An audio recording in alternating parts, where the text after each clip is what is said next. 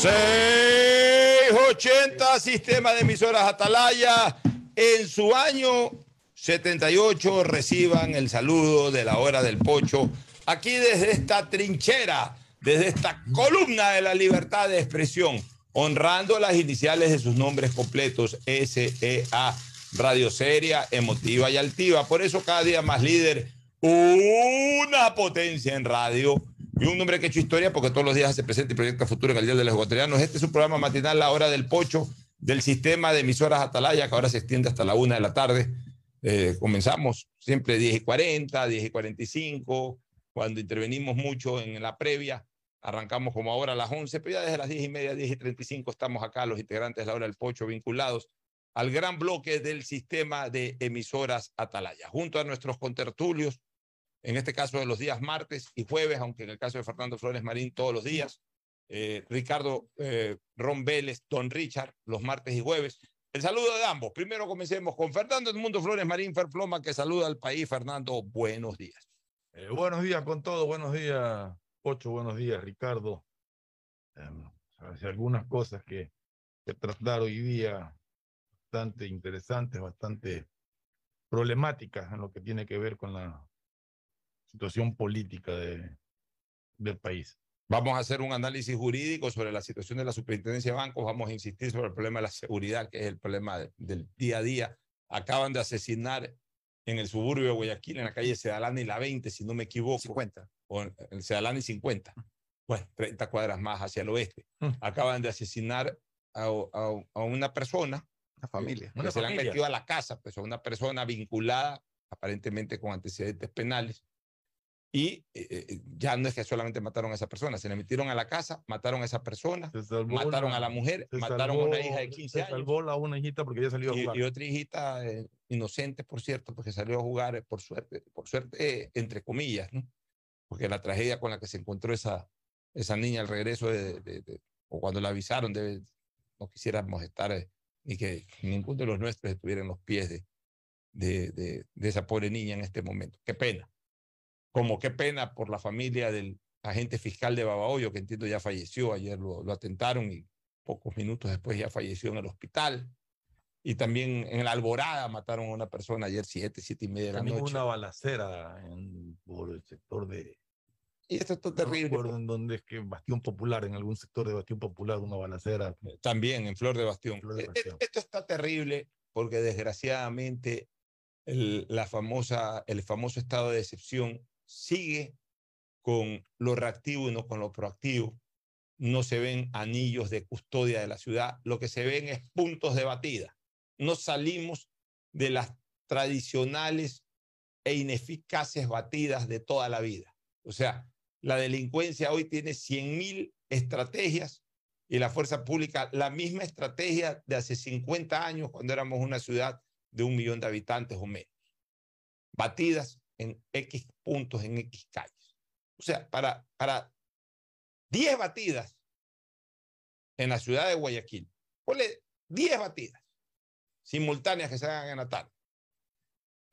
Ponle a 10 personas por, por, por cada batida a 10 miembros de la fuerza pública, porque ahora ya en esta excepción es- estamos hablando de ejército, fuerzas armadas, eh, perdón, eh, eh, policía, fuerzas armadas y agentes de tránsito. Para 10 batidas que se hagan al mismo tiempo en 10 puntos distintos de Guayaquil, se ocupan 100 personas. 100 personas entre ejército, policía y agentes de tránsito. Y el resto, y el resto de vigilantes, y el resto de policías, y el resto de militares. ¿Dónde están? Porque no se los ve. Porque seguimos con una estrategia reactiva y no proactiva. Es decir, reaccionar ante el crimen. Ah, acaban de matar en Sedalanda y la 50, llegan en 15 minutos 20 patrulleros, llega el fiscal, llegan militares, llega todo el mundo, cierran. O sea, hacen ese anillo de seguridad que deberían hacerlo sin que haya el crimen, ya lo hacen a partir del crimen. Eso se llama reactivo, no proactivo. Proactivo es que eso lo hagan 24 horas 7 peor en estado de excepción. Entonces, la verdad es que no se nota la diferencia. Y, sabes una cosa, que el estado de excepción termina siendo más una molestia para el hombre de bien y no un, un, un verdadero freno para la gente de mal.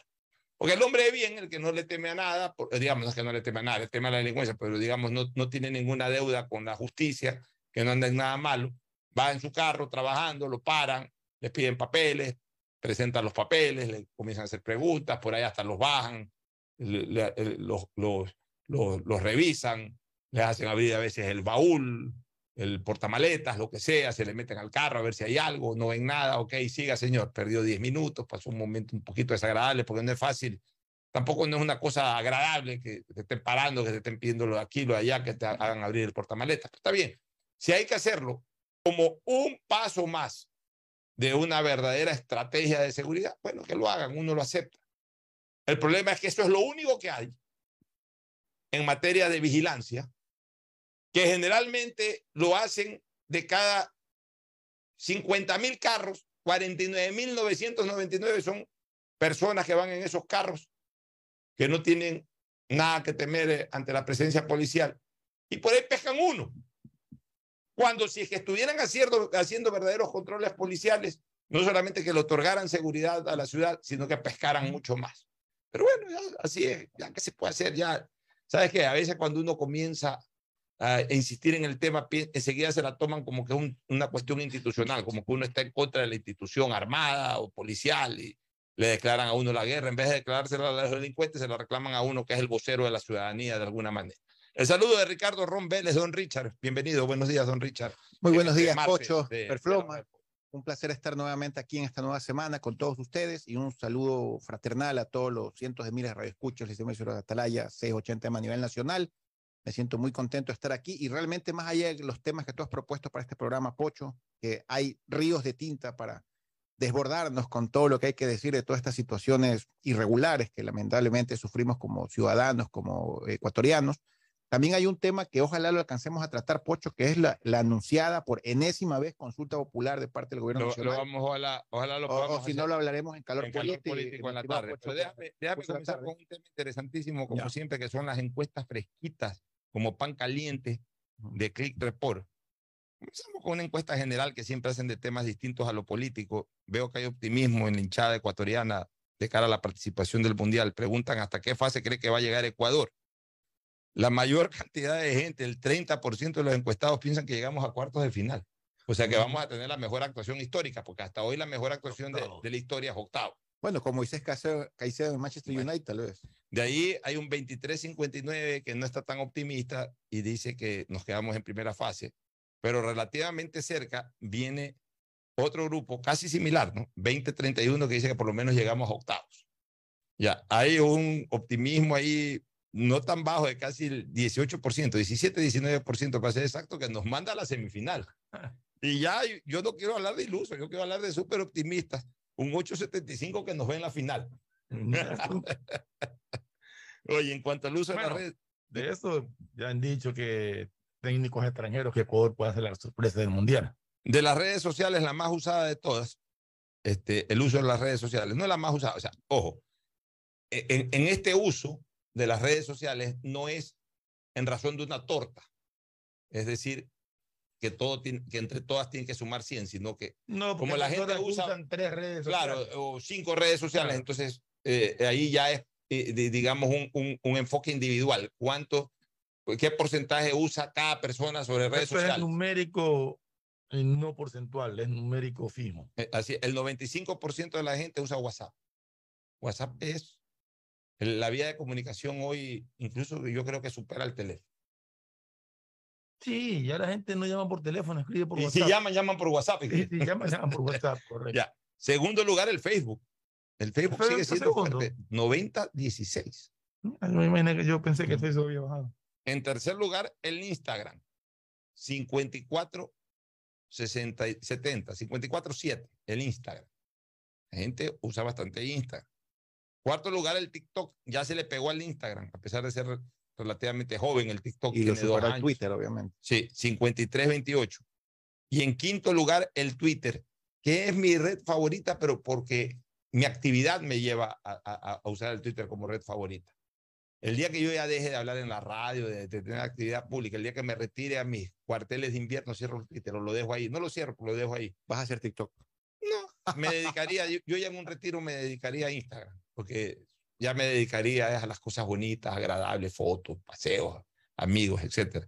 Twitter es para opinar, para putear, para, para aclarar, para pararle el carro a alguno. TikTok para, para, para, TikTok para payasear. Ya no se lo usa tanto usa para payasear. Al comienzo el TikTok se identificó con el, via con el baile, pero ahora ya la gente usa cosas que antes las sacaba en Twitter, pero las acomoda un poquito. Pero siempre lo hacen de un sentido más, más, jocoso, más, más para provocar eh, ese tipo de reacción. Ya. ¿Cómo califica la situación del país la gente? Ya entramos a lo político. Mira, al país la gente lo ve mal casi en un 80%. Lo ve mal. 79.69 es un 80% y lo ve bien apenas un 20-31. Ya, o sea, ¿te acuerdas que había mucho optimismo al comienzo del gobierno del presidente Lazo? Había mucho optimismo, bueno, se ha ido desinflando ese optimismo, desgraciadamente. En la ciudad, ojo que esta encuesta se hace Quito, Guayaquil. En la ciudad, este, la gente ve mal, ve mal el tema de la ciudad 72-19 y ve mal y ve bien el tema de la ciudad, 2781. ¿De qué ciudad habla? Bueno, no especifica Quito Guayaquil, sino que hacen una especie de, ah, de, de, consolidación. Y en lo personal, la gente considera que su situación personal es mala en un 58-28 y buena un 41-72. O sea, igual hay un mayor eh, malestar en lo personal. Pero está más parejo de lo que pensaba que pudiera haber. Sí, hay gente que dice que en un 41-72 su situación es buena. La gente identifica su situación personal con exclusivamente su individualidad y la de su familia. O sea, si tengo trabajo, sí, me va bien. Tengo mi me va bien. Estamos jodidos con la delincuencia. Eso lo mandan al, al Estado país. O acá al barrio, la verdad que hay muchos problemas, no hay vías de acceso, lo que sea, eso lo manda a tema ciudad pero lo, lo, lo, individual tiene que ver, y, y, y si, o sea, lo que me da la impresión es de que la economía no está tan mal, porque los niveles de, de percepción buena en lo personal son relativamente altos para lo que se esperaba. O sea, 41.72 en Quito y Guayaquil no es, no es lo óptimo, pues tampoco es fatal. Y, y yo creo que en buena parte no sube un poco más por el tema de la inseguridad, que si bien es cierto, la gente lo enfoca como un tema país, pues es un tema que también afecta. porque, por más que tengas trabajo, te sientes mal de no poder, eh, no poder salir, eh, no poder eh, hacer tu vida común y corriente. ¿no? Hace un mes, la gente estaba un poquito más optimista. O sea, por ejemplo, hace un mes, la gente en tema país consideraba el 70-94 que estábamos peor. En tema ciudad, la gente, el 68% pensaba que estábamos peor y en tema personal el 59% pensábamos que estaba peor. O sea, más bien en tema individual ha mejorado un poquito la cosa, en la percepción individual de la gente, pero en, el tema del país, en el tema de las ciudades, eh, ha crecido un poco el desaliento. O sea, la gente considera que está peor que antes. Muy raro. Así es. Bueno, eso en cuanto... Pero esto yo creo que es un reflejo de la inseguridad de la violencia, de lo que está pasando en las calles. Por eso es que supera al hecho de, de, decir que a mí me va bien. Pero Por ejemplo, va mal. en el país, el principal problema, están, están ahí a la par delincuencia y problemas económicos. ¿Por qué? Porque el 32.81 te dice que el principal problema del país es la delincuencia el 1984 el desempleo y el 1953 la crisis económica. Pero en un momento determinado, desempleo más crisis económica genera un problema de, de economía social. Porque si unes las dos cosas, si la gente siente que, aunque, a ver, aunque son dos cosas distintas. Son distintas. Porque la crisis económica es eh, lo que la gente percibe de la generalidad. El desempleo es un problema individual. Exacto. Crisis económica es la inflación que ven los productos, todo lo hemos encarecido, la, la, la, escasez que hay o las dificultades que hay para hacer algún tipo de negociación. El desempleo es, estoy sin trabajo. O sea. Ya, y, y ojo con una cosa. Más bien la delincuencia tendería a subir, porque ahí sí hay una, más, una mayor correlación directa entre dos eh, factores que están analizados de manera distinta, delincuencia y narcotráfico. El narcotráfico mm. en, esta, en esta medición tiene el 5.31, que para mí es parte de la delincuencia, con lo que subiría al 37 y pico, casi 40% de la población. En las ciudades también la gente se queja mucho de la delincuencia. Ya en las ciudades sube mucho el tema de la drogadicción. Y en lo personal, lo más grave que tiene la gente es la situación económica, el 29%. Pero fíjate una cosa aquí, en, estos tres parámetros, país, ciudad y, y persona, o en tema personal, los temas políticos, incluyendo hasta la corrupción, han bajado. O sea, no porque haya bajado en sí el nivel de corrupción, o a lo mejor se ha bajado, pero la gente ya está tan preocupada por otras cosas, y a la gente ya no le interesan los temas políticos. La gente lo que quiere es que le solucionen su problema de crisis económica y especialmente de delincuencia. Y a estas alturas, salud pública, mira que es un problema que tanta la gente reclama, el 1.72 es que se queja por, eh, por, por la salud pública. El COVID, que era un problema que llegó a ser el más grave en los años 20 y 21, hoy es el punto más bajo de preocupación, 1.41. Ya, este, el futuro dice cómo será la situación general en lo que queda del 2022. El futuro, la gente en el país con un 67-97 eh, sigue pensando, eh, eh, considera que, que la situación va a estar peor y 32 mejor y en todos lados. Eh, en lo personal, igual no está un poquito más equilibrado. No. Solamente mejor o peor. Mejor o peor. Ya, ¿qué calificación le daría, le, le, daría la gestión de Guillermo Lazo? En Quito y Guayaquil la gestión del presidente está en un 25.81 aceptable y 74.19 eh, de, con desagrado, o sea, que la consideran mala. Eh, en este momento, dos terceras, a ver, serían tres, prácticamente tres cuartas partes del país no está contenta con la gestión del presidente. De la función judicial ya es bochornoso, 87.84 pues, mala y 12.16 mala. Y de la Asamblea Nacional, eso sí, ya están peleando el farolito, como se dice. La gente considera que el 91.38 es mala. Y el 8.63 la, la acepta todavía. Deben de ser los parientes de los asambleístas, ¿no? Seguramente. Pero aquí viene un análisis político. Le conviene al presidente que no está en su mejor momento, por supuesto, ya estamos viendo estos números en Quito y Guayaquil, el, nivel, de, el nivel de aceptación es de apenas un 25-81%, o es, no quiero usar la palabra apenas, pero es bajo en todo caso para, para estar un año y medio en el gobierno. Le conviene al presidente entrar en estas pugnas de poder, especialmente con la Asamblea, que es lo más desprestigiado que hay porque al final ya la Asamblea no tiene nada que perder. Y, yo siempre he usado esa frase cuando, cuando me ha tocado. La Asamblea no tiene nada que perder en imagen, pero tiene mucho por obstaculizar la labor del presidente y eso implica una reacción del gobierno. O sea, el problema es ese, Pocho, que más allá de, de que tengan casi el 92% de desaprobación llegado el momento, son esos votos de esos asambleístas a los que más se rechaza, los que deciden y los que obstaculizan la labor. Pero está bien, pero entras a una pelea, entras, en, eh, tú estás relativamente vestido de blanco y entras a pelear cuerpo a cuerpo con un tipo que está encharcado. No, ante imagen pública, pero ante gobernabilidad. Pero entonces... ¿Cómo, ¿Cómo te manejas? Hay que, por eso te digo, hay que ver si es que... Sí, ok, logras resultados de gobernabilidad en la pelea y si no las logras encima quedas más manchado. Esos son los riesgos, ¿no? De los, partidos, los partidos políticos están por los suelos también. El 87-97% rechaza a los partidos políticos. Aunque los partidos políticos son, son, como los equipos de fútbol. Hasta el sábado la gente, sí, que te, te, el domingo ya a la hora del partido la gente está gritando. Igual, ahorita tope, ya viene la campaña electoral y sobre todo el día de las elecciones, no, yo soy 6, yo soy 35, yo soy 21, yo soy... Sí, terminan votando por su partido al, al, que no, al que no lo apoyan en encuesta. Ya, ¿cree usted que los partidos políticos preparan a sus afiliados para participar en un tema electoral? El 76% dice que no. ¿Está usted a favor o en contra con que el gobierno financie las campañas de los partidos políticos? En contra está casi el 90%.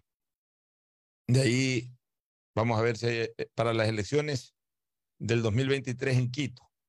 La alcaldía. Sí, vamos a ver en Quito, alcaldía. Primero, nivel de conocimiento y agrado. Por ejemplo, esta candidata María José Carreón, que era correísta, tiene un 70% de la gente que le conoce, pero tiene apenas un 18% de agrado. Luz Helena Coloma, la conoce el 64%, tiene un 19% eh, punto 75 de agrado.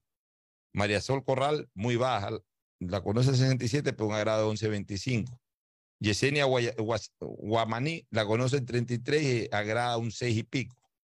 Luisa Maldonado este, la conoce el 81 y pico por ciento y tiene un 18% de agrado. Jessica Jaramillo tiene un 10.88 de agrado. María José Plaza, la conocemos acá, ¿no? 8.69.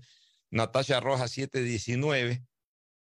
Eh, eh, vamos a, los más conocidos por acá. Patricio Alarcón, que va de candidato por la 6, creo. Tiene casi el 19% de agrado. Y lo conoce un 58. Está porcentaje que Luz Elena Coloma que la apoya. Un poquito más abajo, de, un 1% más abajo que Luis Elena Coloma y, que, y, que, la señora Maldonado, que la vimos por acá. Está casi con la señora Maldonado. Omar Ceballos, que fue presidente de Concentración Deportiva de Pichincha. Lo conoce un 55% y tiene un 14 y pico de agrado. Pedro Freire, mira, Pedro Freire no está mal en números. Pero, pero una pregunta que me, nació ahorita. E, ese, ese, agrado tendrá, tiene que ver con el conocimiento, porque si no conoces a la persona no puedes decir. Bueno, pero es que, no, a ver, sí, la, la, se la conoce un 60%. Por ejemplo, el caso de Freire. Freire lo conoce 69.44. Pero agrada el 28.38. Al 28.38 de ese porcentaje que lo conoce. Porque si no lo conoces, no vas a decir si te agrada o no, me imagino, ¿no? Ya, pero igual, o sea, es un arte, no era solamente para... Al final de cuentas, en la medida que avanza la campaña y se va conociendo el candidato, también el agrado va, va, creciendo. Un señor Grunenberg tiene un 10%. Ah, ese es de la izquierda democrática. Ya, Gustavo Larrea, que se va a lanzar ahora para alcalde de Quito, tiene el 11%, 11,88 de agrado. Pavel Muñoz tiene el 21,88, pero Pavel Muñoz lo conoce un 71,88. Mm. Ya, Andrés Páez tiene es conocido en un 81%, posiblemente es el que más conozcan de todos, y tiene un buen nivel de aceptación para la candidatura, 25-63. Mira. 25-63, está superando a todos hasta el momento. No, no está... está menos que Freire. ¿ah? Ahí va a haber una pelea de tendencia. Pero lo conocen, eh, lo conocen más que Freire. lo conoce un 12% más. Por eso, pues entonces el porcentaje también de, de, de, de, es mayor. Y en el caso de Yunda, el que más conocen, 90.38 y tiene un nivel de aceptación de 22.50. Mm. O sea, evidentemente también el que más rechazo tiene es Junta, porque más lo conocen. Tiene un 22.50. O sea, yo diría que por estos números, la pelea de Quito nos da tres andariveles. Un primer andarivel, que es eh, eh, este chico que participó para Freire. la... Eh, Freire, Páez Yunda ah, y, esos tres. y Muñoz. Ah, que superan los 20, el 20%. Los que superan el 20%. Un segundo nivel. Con distintos niveles de, de, conocimiento de la gente. Sí, un segundo nivel en donde están, este, con, digamos, con, con, posibilidad de crecer Patricio Alarcón, María José Carrión, Luz Elena Coloma y la, y la señora Maldonado. El resto saluda a la bandera. E, eso, es en elecciones Quito. Vamos a elecciones Guayaquil. Elecciones Guayaquil. A ver, pero aquí están mezclando prefecturas y, están encuestando otras personas que no han sido, que no han, que no están como candidatos. Pero bueno, vamos a ver. Ahí, Marcela Aguinaga. A ver. prefectura? No, es que no, no, ponen nivel, nivel, nivel de reconocimiento y agrado. ¿Pero está para alcaldía o para No, no, han puesto una sola medición. Marcela Guinaga la conoce el, cerca del 90% de la población y tiene un nivel de agrado de 31.88%. Ya. Viana Maino la conoce apenas un 28.44 y una, una aprobación de 8.31, pero yo no sé quién ¿Quién está impulsando una potencial candidatura de Viana Maino? No la veo para nada como opción eh, candidatizable. Johanna Moreira, esta es la chica que destituyeron. Sí, correcto. 30-31 la conocen, se la conoce muy poca gente, 5-31. Cristina, no, no, perdón, la que destituyeron es Bella Jiménez. Perdón, Johanna Moreira. Johanna Moreira, asambleísta del Oro. De, claro, el Oro de Izquierda Democrática. No, ha de ser otras Johanna Moreira. No, aquí hay una chica Johanna Moreira. Debe ser, no debe ser la. Cristina Reyes la conoce un 88.44 y tiene un agrado de 48.13. O sea, está bien Cristina Reyes en, en cuanto a su agrado. Paul Ugarte la han medido, tiene 85.63 y un agrado de 36.25. Cintia Viteri tiene 98.13 y tiene un agrado de 58.44. Eh, Aquiles Álvarez lo conoce un 73.13% y tiene un agrado de 29.38. Pedro Pablo Duarte tiene un conocimiento de, la gente lo conoce un 75.94 y tiene un agrado de 40.31. Solamente para, para diferenciar, eso que llaman agrado no necesariamente. No es intención de voto. No, es, que aquí no han medido intención de voto. Es una especie de simpatía, más o menos. Jimmy Jairala lo conoce el 96.69% y tiene un nivel de agrado de 53.75%. Francisco Jiménez tiene un 77.19% de conocimiento y, lo, y tiene un agrado de 19.6%. Ecuador Montenegro tiene lo conoce el 41% y el 9% de la grada. Antonio Orbe, niveles muy bajos. Jonathan Parra, igual, 6%. Otto Holder lo conoce el 95.94 y tiene un agrado de 50.19. O sea que, digamos, por agrados, dentro del porcentaje que lo conoce, de un nivel de agrado que no necesariamente es intención de voto, los más fuertes son indiscutiblemente los que superan la barrera del yo diría del 40%. Viteri, Jimmy Jairala. Viteri, Jimmy Jairala, Marcela Guiñaga, Otto Holner y Pedro Pablo Duarte, que está con un 40%, un 75%, ya un nivel un poquito más bajo, pero igual, digamos que por lo menos tienen números para comenzar. De ahí, déjame ver, e, e, e, esas son todas las mediciones que ha hecho Rick Report. O sea, no ha hecho carrera electoral ni en Quito ni en Guayaquil. No ha hecho carrera En Quito los candidatos sí son a la alcaldía. Ah. Lo, que, lo que vimos de Quito sí son candidatos a la alcaldía. Sí, la, es que la verdad es que es tan numerosa la papeleta sí. alcalde que... Sí, porque no está la ciudad de Pavón. No está, por eso te digo, es candidato a la alcaldía. Tu análisis de estos números que has escuchado. Bueno, son los, son los números. Me, sorprende que no lo hayan tomado en cuenta Andrés Hushmer, que debieron haberlo tomado en cuenta en, Guayaquil. Que, pues, tú, han, mezclado ahí, no han elegido por, por, por, eso, pero por ejemplo, Andrés Hushmer eh, hubiese sido importante que lo midan aquí en Guayaquil para, para ver cómo, cómo va Andrés, que ya es un candidato consolidado. Bueno, Pocho, realmente. Nicolás Lapenti tampoco está. Ni Nicolás Lapenti, los dos debieron haber estado ahí. Bueno, realmente si no están algunos personajes que ya sabemos que incluso está garantizada su participación, realmente como que la medición un poquito se distorsiona, ¿no? Eh, pero en general, Pocho, lo que yo veo es que son los números que nosotros... No creo que se distorsione, porque como es, como es agrado, y con ah, siguiente ya agrado no, no hay distorsión, no hay intención de voto, sino... Claro, y, y como... Y, y básicamente, Pocho, son los números que básicamente nosotros conocemos, porque obviamente sabemos lo, que hay ciertos personajes un poco más conocidos. Por ejemplo, Jimmy Jairala tiene tres candidatos, a su, su tercera candidatura a la alcaldía de Guayaquil. Otto Sones Hosner fue vicepresidente, Cristina Reyes fue asambleísta, o sea, básicamente el hecho de haber ejercido obligaciones o funciones públicas anteriormente o ser parte de medios de comunicación, obviamente da un poquito más de conocimiento y de agrado y básicamente también reduce el, rechazo, pues, ¿no? Así es. Bueno, analizado esto, ¿qué te parece si nos vamos a la primera pausa para entrar ya de lleno a los temas políticos? Eh, hemos vamos, visto la parte electoral, temas políticos y de seguridad ciudadana que hay que comentar. Ya volvemos. El siguiente es un espacio publicitario apto para todo público. La rentabilidad social de CNTEP continúa entregando soluciones efectivas y eficaces para los clientes. 100% de casos solucionados de cuentas reportadas como inactivas. 80% de pagos resueltos para casos en cuentas bancarias ni tarjetas de crédito. 82% de reducción de fraudes en sistemas IP-PBX. Habilitación de cajas de recaudación en agencias propias. Creación del canal de atención digital para resolver dudas sobre cobranzas. Avanzamos en nuestro objetivo de lograr el bienestar de las personas incrementando el porcentaje de efectividad. Contáctanos 1-800-100-100 Atención al Cliente. Asterisco 611 Operador CNT. CNT Corporativo arroba cnt.gov.es. En CNTEP transformamos la manera de vivir de los ecuatorianos.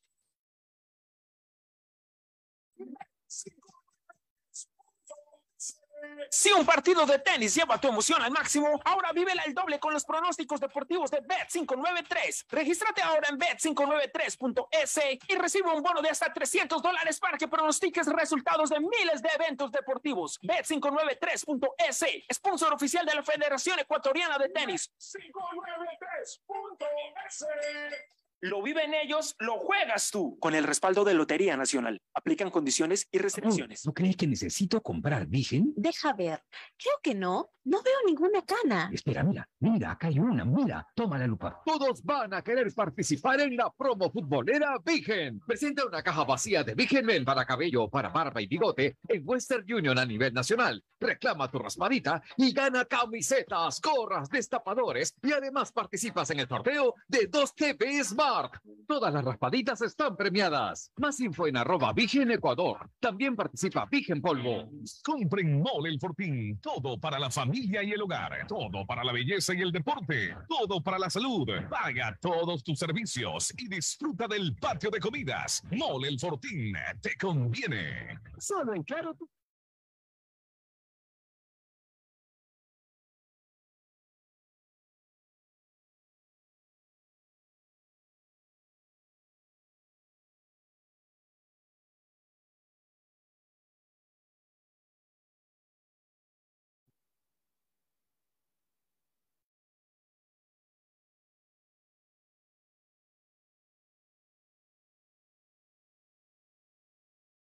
Tarifa Trinitaria, Cooperativa Nuevo Ecuador 3, Manzana 709, Solar 12. Receptamos un máximo de 4 metros cúbicos por usuario diariamente. Recuerda que está prohibido disponer este tipo de material en la vía pública o en terrenos privados. Evita sanciones. Visita nuestras redes sociales arroba Urbaceo. Haz tu parte por un Guayaquil más ordenado, más...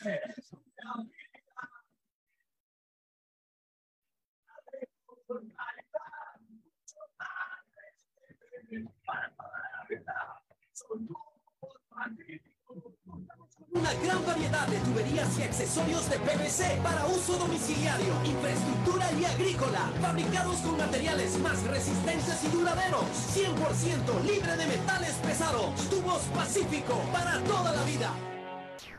La seguridad se amplía en toda la ciudad y llega a tu barrio. 3.750 nuevas zonas videovigiladas con 15.000 cámaras y megáfonos nuevos a disposición de tu seguridad y la de tu familia. Con tecnología que permitirá detectar alertas, amenazas y emergencias en tiempo real, generando así una respuesta automática y una alerta inmediata. Cada cámara cuenta con tecnología de primer nivel y alta definición, con reconocimiento facial y lector de placas vehiculares. Hemos venido y seguimos brindando más herramientas para seguir protegiendo a Guayaquil, porque tu seguridad es primero. Alcaldía de Guayaquil. Ecuagen, medicamentos genéricos de calidad y confianza a su alcance. Ecuagen, una oportunidad para la salud y la economía familiar. Consuma genéricos Ecuagen. Pedagogía, diseño, medicina, arquitectura, comercio, turismo, nutrición, literatura, computación, psicología, trabajo social, electricidad, agronomía, animación digital. La verdad es que tenemos tantas carreras que ofrecerte que no nos alcanzan en esta cuña. Ven a la Feria de Estudios de la UCSG y descúbrelas todas. Te esperamos este 5 de agosto, de 8 a 17 horas, en la avenida Carlos Julio Arosemena, kilómetro 1 y medio. Tenemos muchas sorpresas y beneficios para ti. Universidad Católica de Santiago de Guayaquil. Nuevas historias, nuevos líderes. Bet593.es si ganas en la vida y quieres ganar en el juego, llegó el momento de que te diviertas con los pronósticos deportivos de Bet593.es. Regístrate ahora y recibe un bono de hasta 300 dólares. Bet593.es. Sponsor oficial de la Federación Ecuatoriana de Tenis, con el respaldo de Lotería Nacional. Bet593.es. Lo viven ellos, lo juegas tú. Aplican condiciones Viaja conectado con Internet a más de 150 países al mejor precio con el chip internacional Smart SIM de Smartphone Soluciones. Estamos 24 horas en los aeropuertos de Guayaquil y Quito, pasando migración junto al Duty Free. También en Plaza Quil, local 55, en San Borondón, en la avenida principal de Entre Ríos. Lo importante es que cuando viajes estés conectado sin esperar conectarte un Wi-Fi. Conéctate directamente con tu chip al teléfono celular que quieras llamar a través del WhatsApp o de manera directa.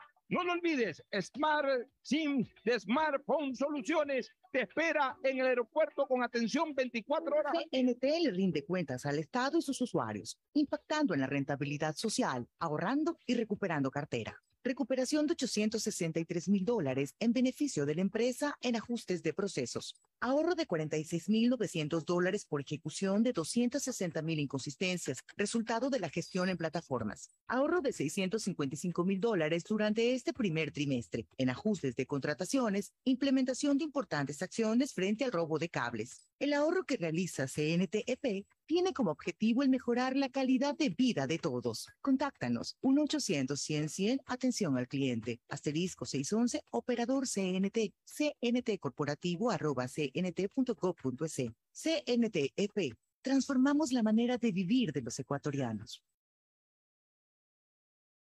Profe Alfaro, ¿cuál es la importancia del banco para la selección? Desde este banco plantamos la semilla de un sueño cuando uno llega a su hogar, ve a su familia, mira para atrás y ve que el, todo el sacrificio no fue en vano. Y ese sacrificio se pudo hacer realidad porque hubo un banco también que le dio la posibilidad de que ese sueño se pueda cristalizar. En el fútbol, bancos hay muchos, pero solo Banco Guayaquil es el banco de la patrocinador oficial de la selección ecuatoriana. Hay sonidos que es mejor nunca tener que escuchar porque cada motor es diferente. Desde hace 104 años, Lubricantes Cool mantiene la más alta tecnología y calidad en línea de aceites para motores a diésel y gasolina. Está hecho con una fórmula especial para dar excelente protección a todo tipo de motores, evitando el desgaste prematuro de pistones, anillos y árbol de levas ayudando a mantener limpio el motor y libre de depósitos que se forman por las altas o bajas temperaturas. Dele a su motor lo que se merece. Lubricantes Gulf, la más alta tecnología en lubricación. 104 años preservando la vida de su motor. Lubricantes Gulf. Gulf es más lubricante.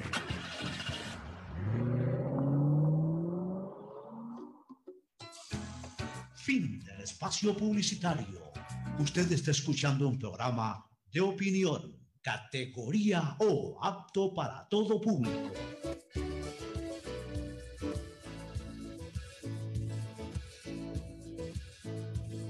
Camino sobre tu piel morena y siento tu latido. Y miro. Bueno, retornamos este, con Ricardo Ron y con Fernando Flores Marín Forfloma. Y es lamentable esta situación que está pasando con el tema de la seguridad ciudadana. Lo que ocurrió ayer en Babahoyo, lo que está ocurriendo en Guayaquil, siguen las muertes, siguen los crímenes, a pesar de que estamos en estado de excepción. Yo hoy día le planteaba al, al almirante Donoso, que fue entrevistado por punto de vista minutos antes de que arranque nuestro programa, y tuve la oportunidad de cruzar diálogo con él de que el, gobierno debería de tener un cuerpo asesor de, gente totalmente formada en el ámbito de la, de la seguridad, sea de la seguridad militar, de la seguridad policial.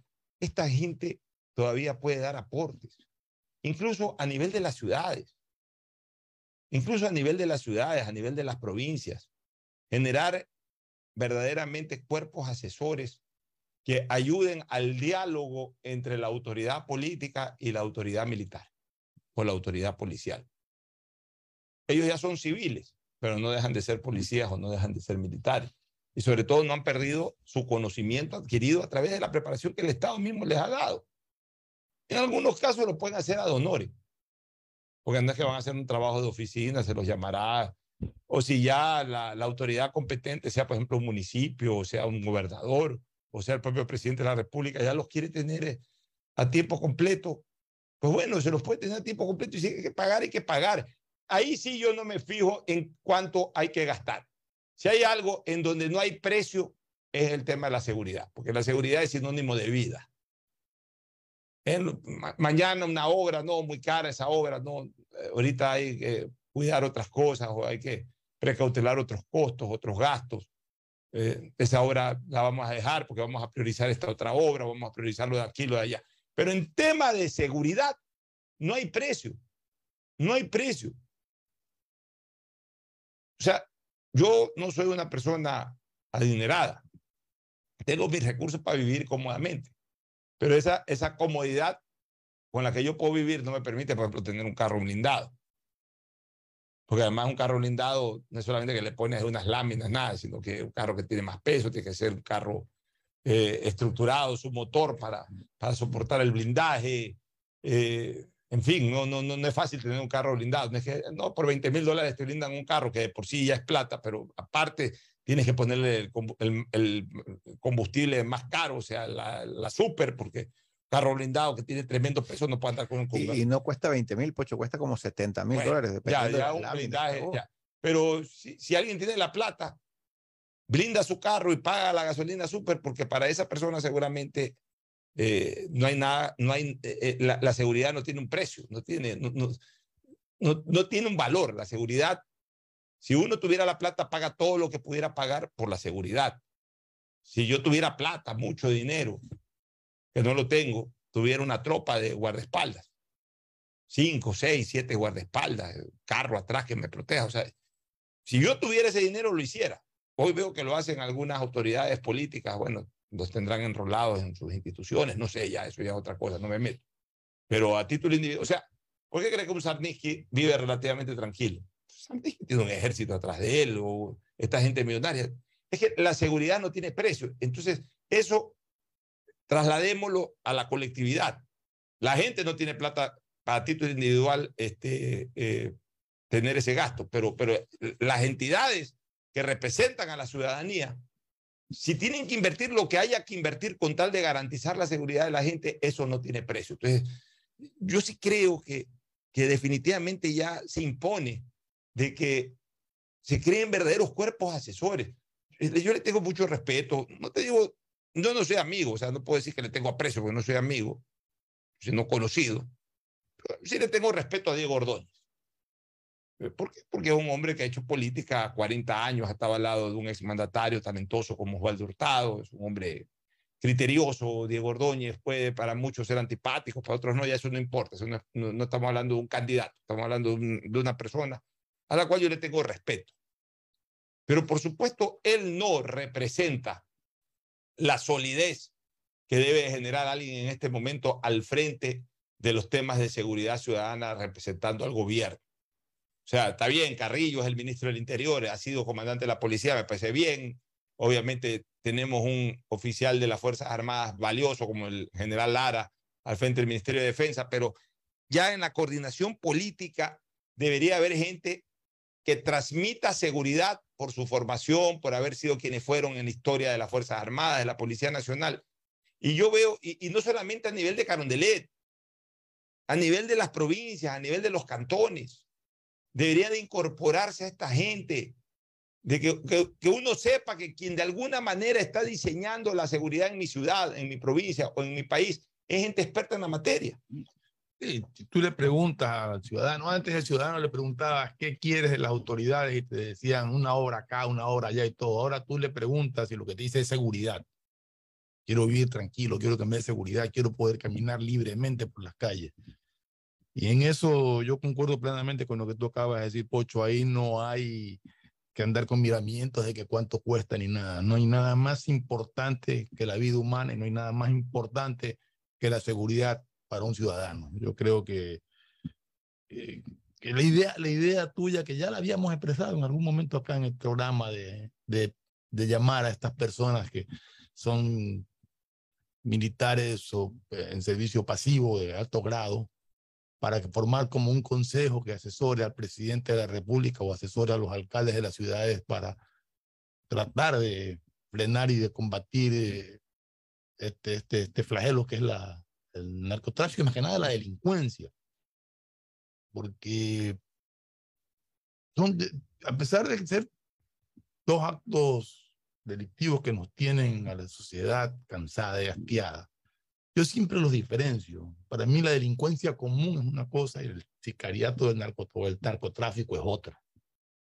Son dos cosas, cosas eh, correlacionadas, mismo mundo, pero se correlacionadas, pero, de distintos genes. De distintos, exacto. Eh, eh, obviamente mucho más grave A ver, mucho con más, otros fines. Mucho más grave es el del narcotráfico, el de los sicariatos, es mucho más grave porque esos directamente van a la muerte. Mm. Pero, pero mucho más práctico, por lo menos para arrancar, es garantizar la otra seguridad, la, la, seguridad eh, ordinaria. Porque de algo, por algo tienes que comenzar. El problema es que en este momento estamos inmersos en, en, en, en, una lluvia de plomo. O sea, no sabemos quién es el delincuente común, quién es el sicario. El, el sicario. Y, y, mira cómo se han ido agravando las cosas. ¿En qué sentido? Originalmente comenzaron a haber olas de sicariato. Eh, bajaron a alguien allá abajo, afuera del Mall del Sur pero fueron directos, pa, pa, pa, le pegaron cinco tiros, lo mataron. Mataron a alguien acá por Piraflores, mataron a alguien eh, en, en, esta cuestión de, de Plaza Navona, mataron allá a un alcalde, sí. no sé, ya, mataron a otro extranjero acá en la parrillada esta que queda aquí al lado del Sheraton. Mataron a alguien ahí afuera del Mall del Sol. Saliendo de un banco. Mataron, esa fue, parece más delincuencia común, saliendo de un banco. De un banco. Ok, y nos alarmamos, pero la, la, sí, cruce cuentas, cruce cuentas, cruce cuentas. Después, ya, sí, fueron, mataron a no sé quién, pero fueron disparando ráfagas y rompieron cinco vidrios de ventanales de, de, de, casas y por ahí cayó una bala perdida a una niña, cayó una bala perdida a otra persona. O sea, ya comenzamos a hablar de las víctimas colaterales. O sea, ya más grave que lo primero, que era como quien dice, crimen absolutamente selectivo. Le pegaban a esta botella. Ahora ya le pegaban a esta botella y de paso le iban pegando un vaso que no tenía nada que ver ah, con esa que, botella. Pero es que antes ya. iban directo donde la víctima, ahora van ya. contra la casa. Ya, entonces ahora ya. Entonces, están reunidos ahí van. Ahora, esta semana, y no esta semana, en estas últimas 48 horas hemos visto, bueno, en medio de todo eso, pues toda esta tortura psicológica de que alguna vez colgaron a unos muertos ahí en el puente, el ah, puente peatonal ese de Durán, y los decapitados que han aparecido, más todos los problemas internos dentro de las penitenciarías y todo eso. Ya, ok. Pues ahorita ya dos ejercicios nuevos y gravísimos. Yo diría tres ejercicios nuevos y gravísimos. El primer ejercicio nuevo y gravísimo, el bombazo. Esto no se había visto. Ya se había advertido que por ahí un carrito, habían puesto una, encontraron una bombita en un carrito, en el terminal terrestre. O el bombo de los pollos asados en Pascuales, la bomba de los pollos ya, asados okay. en Pascuales. No, y acordémonos que en el terminal terrestre encontraron, encontraron unos carritos de dinamita, pero digamos que no estaban todavía, me parece que estaban, era como queriéndolos transportar. Pero, pero ya un bombazo real, o sea, un bombazo que creó un hoyo, que fue matando cinco Júrate personas. Que, eh, que, en la Florida, en la unidad judicial de la Florida, desactivaron un carro bomba en alguna ocasión que estaba... Bueno no explotó el carro bomba en, la, no, en el lo, lo de la hicieron Florida. detonar lo, bueno, pero, lo, hicieron, lo hicieron detonar voluntariamente pero ya pero pero en todo caso ya estamos hablando de bombas de carros bombas o de paquetes de bombas que dejan ahí etcétera o sea ya ya ahí ya vemos una cosa mucho más grave que lo que, porque ahí ya tú pones una bomba sí fueron a ponerle una bomba para bajarle la casa a, a, a una de las personas que, que, que, parece que vinculados con ellos los estaba delatando lo que sea pero sí, pones una bomba y esa bomba vuela esa casa, vuela la del otro que no tiene nada que ver, vuela la del frente y vuela la de un peatón, y lo vuela un peatón que va caminando por ahí. O sea, ya es como quien dice, vamos a volar a ese, pues muera el que muera. O sea, mira que ya esa, cuestión es grave.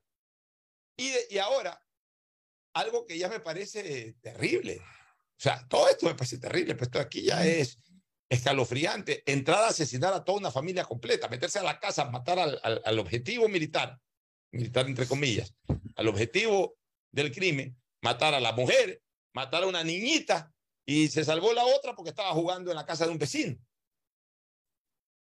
Mientras ayer matan a un agente fiscal en funciones, hace pocos, pocas semanas atrás mataron a un, agente, a un ex agente fiscal en la ciudad de Esmeraldas.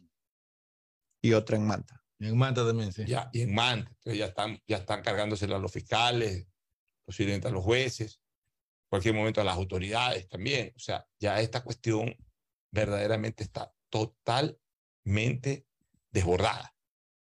Y no vemos, y no vemos verdaderamente una reacción de Estado. Vemos es un papelazo, un papelazo.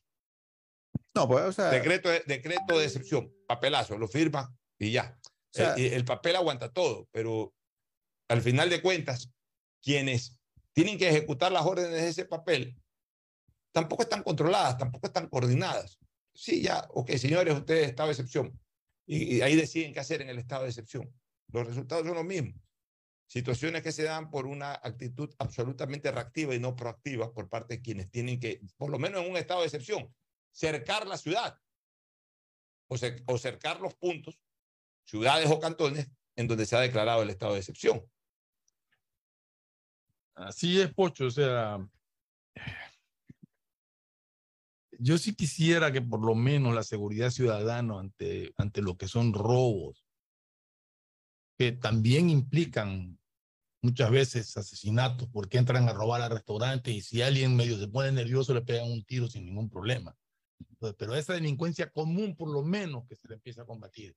El narcotráfico y el sicariato es más complicado, es un tema muy complejo, muy complicado el manejo, si, al menos si es que no llegas a conocer. Ayer decías una gran verdad. Eh, en Colombia sabían quiénes eran los cabecillas de todas las, las bandas narcotraficantes. Se conocía hasta los sicarios. Se conocía todo. Acá no sé, al menos, no sé mm. si lo conozcan, pero que eh, en Colombia y, lo conocía no solamente todo Colombia, sino el mundo entero quién era. Nosotros sabíamos quién era Pablo Escobar, quién era Exacto. Igual en México, el Chapo Y, y eso que no había redes sociales en esa época. Acá no tenemos idea, no sé si las, si la fuerza de la inteligencia del Estado conozcan quiénes son los cabecillas, no sé, pero es un mundo mucho más oscuro en ese sentido. Oye, pero la delincuencia común sí creo que es mucho más fácil, eh, no, no digo que sea fácil, mucho más menos compleja combatirla, simple y llanamente poniendo con lo que tanto hemos hablado, policías a pie por las calles de Urdesa, por donde están los centros de, de, diversión, donde están los restaurantes, y, y, rodear la ciudad con ese tipo de personas. Y, nada de eso hay. Mira, mira ayer la periodista, eh, don Richard, ayer la periodista Estefan Spin hizo un comentario informando que en Quito, un pelado de 16 años asesinó a una persona por no dejarse robar el celular. Exactamente. Que ya en Quito ya ocurrió eso, incluso dejándose robar. Acuérdate, hace, un, hace un par de meses, no tanto por el Parque de la Carolina, cerca, ahí por la calle 6 de diciembre, por ahí. Acuérdate, creo que era hasta un chico extranjero. No, el asesino fue un eh, extranjero, era un chico de Quito. Que fue, lo abordó un delincuente, le pidió el celular, le entregó el celular y igual le fue pegando un tiro y lo mató. Ahora. Estuvo el video. ¿Ah?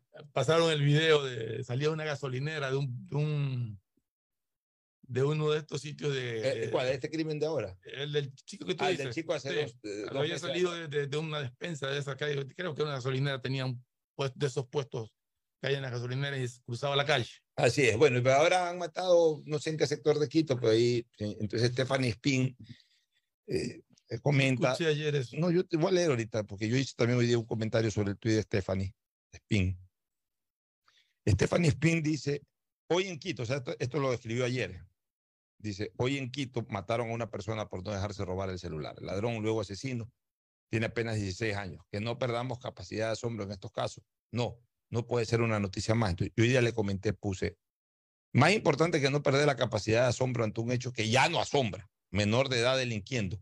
Lo que, hay es que exigir, lo que hay que exigir es reformas a la constitución y ley sobre la inimputabilidad de aquellos que pueden votar y hasta matar, pero no responder penalmente como adultos. resulta que hoy un muchacho de 16, 17 años, que además ya sabemos que se ha creado una verdadera escuela de delincuentes y sicarios de esa edad.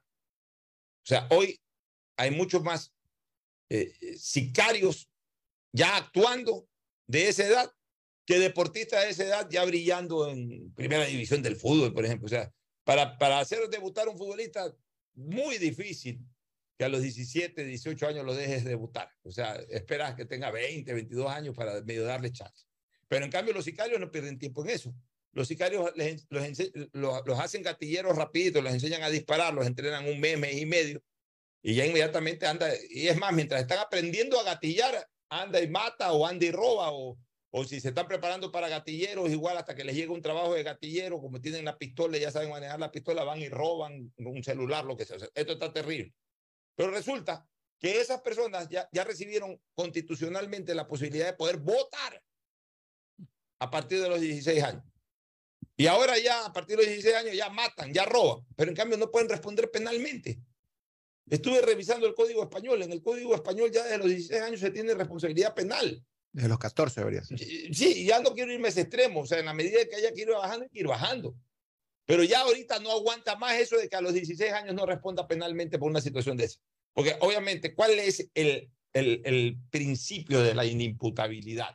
La, el principio, o sea, el fundamento, eh, el fundamento en doctrina de la inimputabilidad en el caso de la edad, que la persona no tiene la suficiente, todavía no, no madura su voluntad, no, no, no, no, no tiene la capacidad de decisión a los 16 años, no se da cuenta de lo que hace. ¿Tú sabes? Pero Pocho, es todo lo contrario. Es que a, a, lo, a, a, la, a, las causas de inimputabilidad es todo lo contrario de lo que está obrando eso, hoy día en la juventud. Eso viene de muchísimos años atrás, cuando la sociedad no había avanzado tanto, pues avanza para bien y para mal.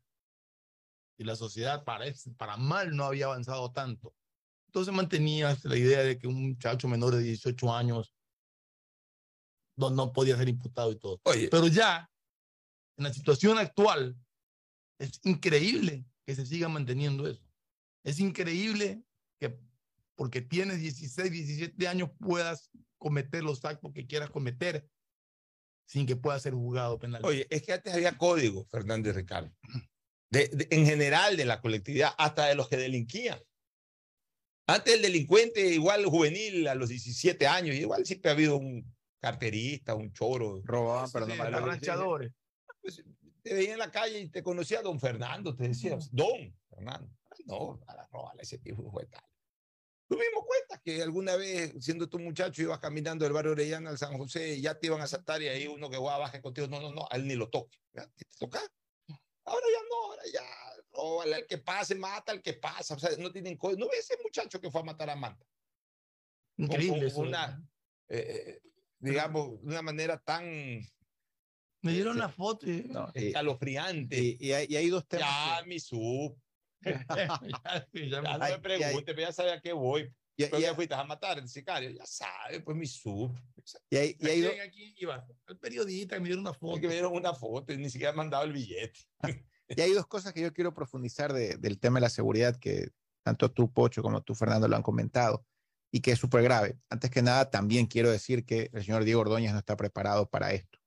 Lamentablemente, eh, yo creo que en esa nueva secretaría, que me parece oportuno haberla constituido, se debería buscar una persona que realmente tenga cierta ascendencia o experiencia, un ex militar, un ex policía, que podría interactuar creo que mejor que el señor Diego Ordóñez, que no lo conozco, pero no es la persona adecuada para esto. Pero hay dos temas que yo sí quiero profundizar. Primero, que claro, hemos hablado aquí de narcotráfico, hemos hablado de sicariato, hemos hablado de delincuencia común, ya, pero hay un tema que no hemos hablado, que es gravísimo, que está creciendo silenciosamente, que es la extorsión a los locales comerciales, la las denominadas vulgarmente vacunas. ¿ya? Eso está creciendo a nivel nacional, ¿ya? No hablemos de Esmeraldas, que es una provincia casi que perdida, ¿no? Aunque creo que entró el ejército hace unos meses y mejoró un poquito la cosa. Ya, pero a nivel nacional el tema de las extorsiones está creciendo. Yo conozco gente que vive en los Guasmos que me cuenta lo terror, terrorífico que es eso, ¿ya? Eh, los locales están cerrando, eso reduce las fuentes de trabajo y crea más delincuencia todavía, porque al no poder generar un trabajo legal, un ingreso legal, pues te genera más delincuencia. Como se dice, si no puedes con el enemigo, únete a yo, yo conozco clientes míos que también ya han sufrido estas extorsiones. Todavía no llegamos a los niveles como el del pollo asado de Pascuales, pues que le pusieron una bomba por no pagar, pero yo creo que esto está creciendo. Bueno, pues esto, esto, esto que sucedió en la calle 8, que claro. llaman supuestamente. Pero no era por eso, ya se comprobó. O, porque o, tenía un local ahí. Sí, no, pero, la... no, pero bueno, pero bueno, tenía el local, pero realmente, pero, aparentemente el objetivo de a la persona a la que le fueron a poner el bombazo es porque estaba trabajando, entre comillas, con la policía. O sea, de, sapo, sapo. Ah, lo que le llaman ellos sapo. sapo. Entonces, yo, por ejemplo, hablaba con un personero de la Cervecería Nacional y me decía que hay ¿De camiones dónde, de la Cervecería claro. Nacional. Me decía que hay camiones que ya no pueden entrar a ciertos sectores porque les quieren cobrar dos mil dólares mensuales para poder ingresar los camiones de cerveza al reparto, ¿no? Entonces la cervecería está cambiando su estrategia, está creando centros de acopio en lugares más zanahorias para que los dueños de los locales vayan directamente a buscar nomás los contratistas de obras públicas. Los contratistas de obras públicas. Hay, hay, ciertos, obra, hay ciertos y... sectores de la ciudad que los contratistas tienen que ir ya, y dentro del contrato tienen que estipular un valor para pagar al, la extorsión para que no le roben o no le, ya, pero, no le maten a sus trabajadores. Pero mientras, Entonces, ese delito, Pocho, es extremadamente ya, grave. Mientras tú no tengas anillos de seguridad en la ciudad, o sea, de policías y militares rotando, rotando, dando vueltas constantemente, imponiendo presencia, imponiendo seguridad, ay, que apareció uno y que tiene que haber, tiene que haber una reyerta y una reyerta y muere el que muera. Puede morir el policía, puede morir el militar, pueden morir también los ladrones, pero que se vea que hay una acción. Mientras la ciudad siga desprotegida por la fuerza pública, no la ciudad, en este caso las distintas ciudades del país, esto no va a parar. ¿Cómo va a parar? Porque es un negocio lucrativo para quienes Y hay un segundo tema, Pocho, Fernando, que es extremadamente grave, que lo tocamos, pero no lo profundizamos. ¿Ya? Nosotros cuando hablamos de delincuencia, pues hay un eslabón importantísimo en el control de la delincuencia, que es la justicia. Pero si a nuestros fiscales lo están matando, y hoy la doctora Diana Salazar, fiscal del General de la Nación, sacó un comunicado formal donde le exige delicadamente al gobierno que tome medidas, porque les, nos están matando los fiscales, Pocho. Hemos mencionado tres, al de Babahoyo ayer, hace mes y medio, dos meses, una fiscal de Manta y el de Esmeralda. Entonces, dime algo, un funcionario, juez o fiscal que gana 4 mil dólares mensuales o 3.800 si mis cálculos no fallan, ¿cómo vamos a exigirles? ¿Cómo ellos se van a jugar la vida para sancionar penalmente a la delincuencia común, narcotráfico o, la, extorsión? O sea, es un tema extremadamente grave porque esa gente no tiene ninguna defensa. ¿ya? Nosotros estamos aquí conversando y criticando, que está bien, criticando al gobierno, criticando a la justicia, criticando a la policía, criticando a los militares, ¿ya? Pero también tenemos que ponernos un ratito en los zapatos de estos funcionarios. Yo nunca he sido fiscal ni juez, por cierto, ¿ya? No he sufrido esas presiones que me imagino que se, siempre se han sufrido, o ese cierto temor que siempre se ha sufrido. Pero en estos momentos, cuando ya vemos que acribillan, porque no es que lo matan, acribillan a fiscales, ya en la calle, porque claro, no los acribillan en su escritorio o en los edificios de la fiscalía, los acribillan cuando uno sale a la calle o a una actividad social, una actividad familiar o simplemente va a su casa.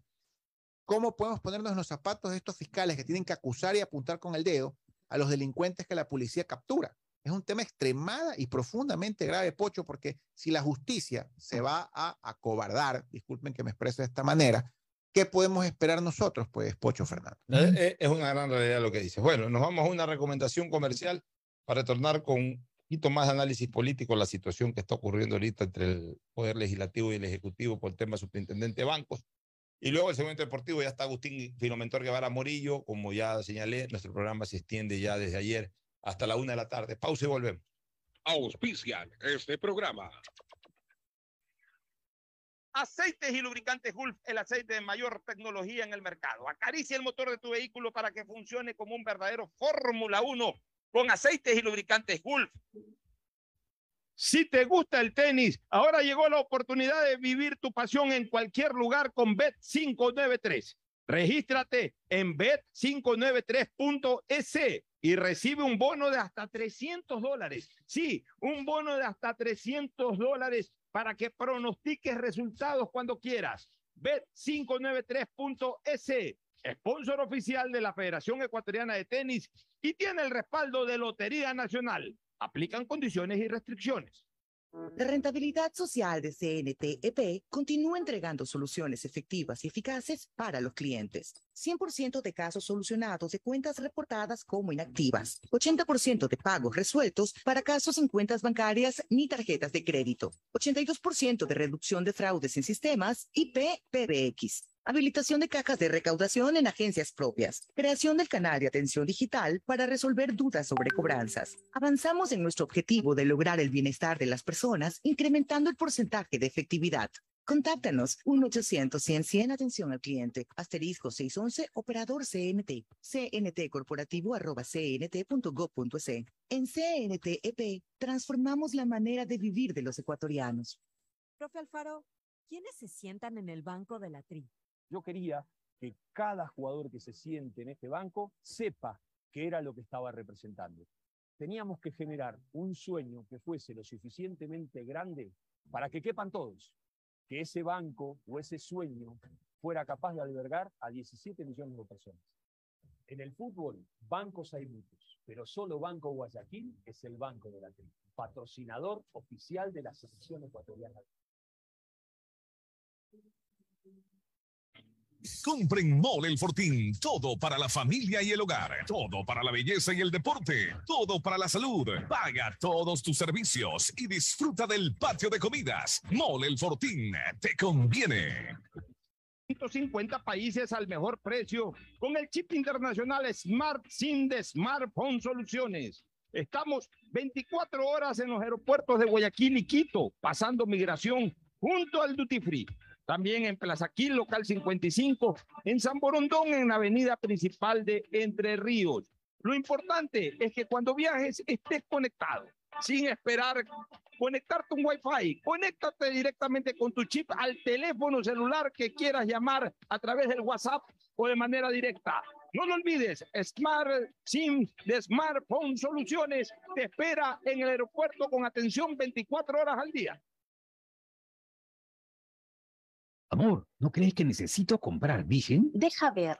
Creo que no. No veo ninguna cana. Espera, mira, mira, acá hay una, mira. Toma la lupa. Todos van a querer participar en la promo futbolera Vigen. Presenta una caja vacía de Vigen Men para cabello, para barba y bigote en Western Union a nivel nacional. Reclama tu raspadita y gana camisetas, gorras, destapadores y además participas en el sorteo de 2 TV Smart.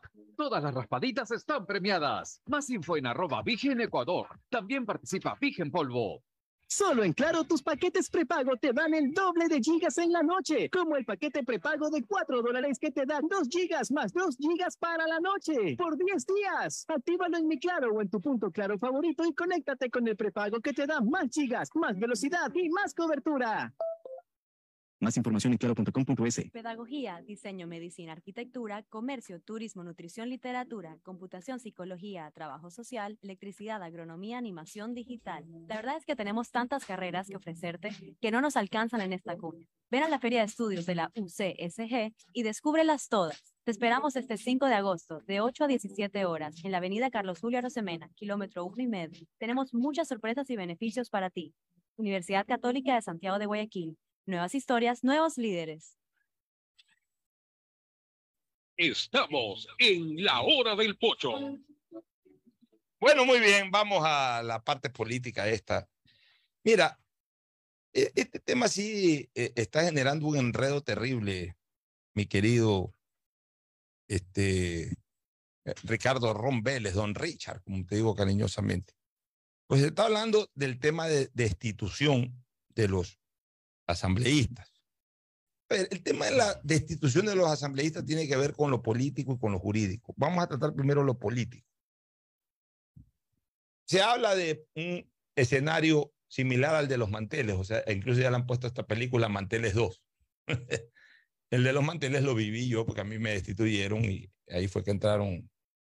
No todos los suplentes eran manteles, mi suplente de esa época no fue ningún mantel, pero la gran mayoría de suplentes que entraron eh, se les conoció como manteles porque se reunieron con el gobierno de Correa, el gobierno de Correa fabricó todo eso y, y como los descubrió un medio de comunicación en, una hostería donde estaban reunidos, salieron cubiertos con unos manteles ahí para, para no ser identificados.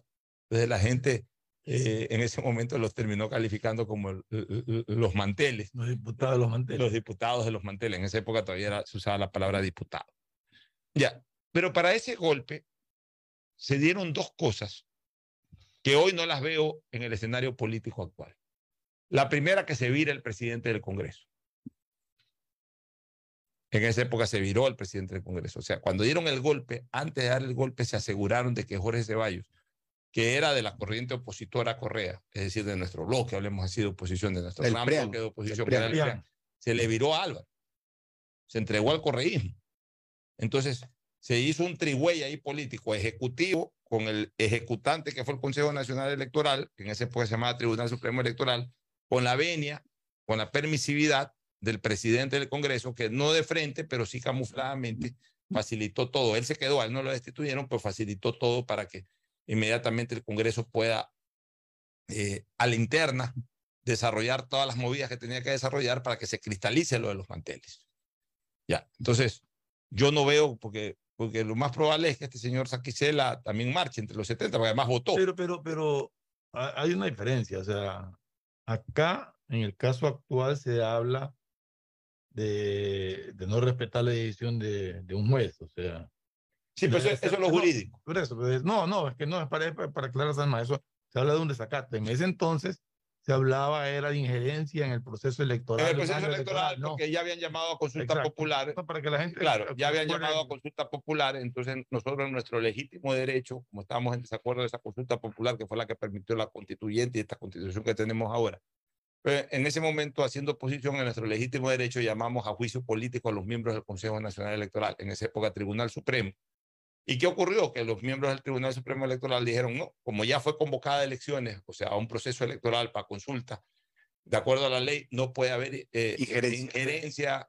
o bloqueo de, de, lo que tenga que ver con un proceso electoral y quien lo haga está sujeto a destitución, por tanto, de un plumazo nos destituye. Jorge Acosta, presidente Jorge Acosta, Elsa Bucarán, René Maullé, René Maullé, y no recuerdo el la cuarta persona que, que, votó con ellos. Bueno, eran cuatro de siete. Entonces, ocurrió aquello, ¿no? Ocurrió aquello, pero el gobierno ya había maniobrado con, con Jorge Ceballos. Y el gobierno ya había contactado a los manteles. a los suplentes. sí, cuando se produjo eso, reunió a los suplentes, les dio preventas. Y los 57 fueron. fuimos 57 los destituidos, pero hablemos que nos reemplazaron, digamos ya con orientación, con tufo gobiernista de los manteles, unos cuarenta y pico. Pero el gobierno tenía cero legisladores. El gobierno de Correa tenía cero legisladores. y ahí terminó armando una mayoría, porque además ahí el Congreso no era de, no era de, de, de 137, sino que era de 100. Entonces, digamos que de los 57 conquistaron cuarenta y pico de manteles, pero aparte sí tenían bloques allegados al gobierno de esa época, la misma izquierda democrática. El propio legislador Páez, Andrés Páez, en esa época se andaba ahí medio cercano al gobierno de Correa. Eh, la red, en esa época existía, los Roldós, eh, León Roldós, Marta Roldós. Bueno, la legisladora era Marta Roldós, en esa época era bien allegada a Correa y, ella estuvo ahí fustigando para que se dé el tema de, de, la institución de los diputados y todo. Entonces, entre esos bloques que no eran que no eran del movimiento de Correa, porque Correa no puso candidatos al, Congreso para esa elección. Era parte de su campaña Pero que ideológicamente se identificaban con Correa, se armaban un bloquecito de unos 20 y pico, más los 30 y algo, 40, ya los MPD, todo eso. Época y Pachacuti creo que también. También, más los 40, 40 o 30 y pico, 40 y pico, pasaban de los 50. Entonces el gobierno hizo mayoría, de cero hizo mayoría a través del golpe de los manteles. Pero para eso conquistó a los manteles y también les dio prebendas, les dio lo de aquí, lo de allá, lo de más allá. Los reunió un coliseo y con un bus Ya, pero ¿qué es lo que te quiero decir? De que hubo, hubo una maniobrabilidad política para eso, que yo no la veo en el actual gobierno, porque el actual gobierno se ha separado, y nos parece muy bien además, se ha separado de esas prácticas del tomidad. Por eso incluso no ha podido estructurar una mayoría. Y está bien, y eso se lo agradecerá alguna vez, algún día se lo tendrá que agradecer el país. Pero evidentemente, como no tiene esas prácticas y no creo que las vaya a desarrollar, entonces tampoco va a poder consolidar. Está bien, destituirá a los 70, pero los 70 que regresen, perdón, los 70 que entren, más allá de agradecerles porque eh, van a ser titulares y ya no suplentes, pero no se van a divorciar de sus bloques políticos originales porque no les van a ofrecer nada. Entonces van a ir y van a votar tal cual como los líderes políticos deciden. Pero a ver, Por tanto, el, cambio, el cambio es de posición eh, eh, eh, cambio posicional, como se dice en el fútbol, pero no cambio sustancial. O sea, no es que vaya a cambiar algo radicalmente. Es simplemente de asambleísta por asambleísta, pero el asambleísta que entra va a mantener la misma línea de disciplina partidista que el, que el asambleísta que pueda estar saliendo por una destitución. Los 70 que votaron por el sí fueron los de UNES. Veo algunos socialcristianos que votaron. No, algunos. Algunos socialcristianos votaron por el, por el sí también. Pachacuti no votó totalmente. Los rebeldes, totalmente no. Los rebeldes. Los rebeldes, Los denominados rebeldes. Los, rebeldes fueron los que votaron. se tendrá que ir esos 70. Los 70 que entren van a entrar en la misma línea. Claro. Ya, entonces, ¿de qué servirá la destitución? Quizás, quizás los que entren por los rebeldes de Pachacuti no sean rebeldes. Ahora, a ver, yo, yo ahora, todo, escuchamos muchos comentarios, el mismo ministro de gobierno ha hablado de una potencial eh, destitución, pero bueno, para eso primero hay que proponer pues formalmente, pues mi estimado Fernando Hipocho, una denominada acción de incumplimiento en la Corte ver, hay dos vías. esperar la resolución hay dos de la Corte Constitucional. Hay, hay, una vía más expresa y más procesal. La más expresa es directamente ir y presentar la, eh, presentar la solicitud de... Acción de incumplimiento. De, no, esa, esa es a través de la Corte Constitucional. El artículo 22, numeral 4 de la Ley Orgánica de Garantías Jurisdiccionales y Control Constitucional, en su numeral 4, el artículo 22 dice lo siguiente. En caso de que servidoras o servidores públicos incumplieran una sentencia, que es este caso, los legisladores son servidores públicos o acuerdo reparatorio, que no es el caso, pero sí el primero, sentencia, la jueza o juez, o sea, la que dictó Mm. la providencia, o sea, la señora de San, Bondo- San Borondón, ordenará el inicio del procedimiento para su eventual destitución. O sea, en teoría, ni siquiera... ¿Pero quién ordenará, pues? No, no, pues por eso dice aquí, ordenará el inicio del procedimiento. O sea, ella ordena dentro del proceso mismo, ordena ya el, el inicio, ya este, comienza a revisar las pero cosas. ahí- es que ahí me queda una duda, porque yo tengo entendido, y no sé, ustedes son los abogados, de que, que lo podría destituir la Corte Constitucional. También, pero ahorita, ahorita vamos a ¿Cómo esta. lo maneja eso? eh, la jueza ya inicia el proceso, pues ordena el proceso, or- ordena el Pero inicio a la. Corte Constitucional igual. Correcto. ¿De acuerdo a esto no? Eh, Entonces, ese, ese O sea, una jueza puede destituir un servidor público sin necesidad de que se Antes, plantee no, una an- no, antes sí se podía, Pocho. Hubo Pero una reforma. Hubo una reforma. Ya, solo Claro, la Corte. Constitucional puede hacerlo. Ya, pero a ver, aquí hay una, aquí hay una, aquí hay una norma en justicia constitucional que determina esto. Habría que ver si se ha reformado. No, lo que yo, a ver, lo que yo, no, a ver, es que no estás equivocado, Pocho. La jueza puede establecer un incumplimiento y la jueza puede oficiar a la Corte, que es otra, que es lo que yo entiendo que el artículo le O sea, la autoriza jueza le, le- a la jueza. a la, a la. Corte para que proceda con la para que proceda. Pero el análisis y la resolución tiene que salir de la Corte Constitucional. Eh, Vamos ahora a lo que es la acción de incumplimiento en sí. La acción de incumplimiento está establecida en el mismo código legal, el Código Orgánico de Garantías Jurisdiccionales y- y Control Constitucional. Ya, la acción de incumplimiento tiene por objeto garantizar la aplicación de las normas que integran el sistema jurídico, así como el cumplimiento de sentencias, etcétera.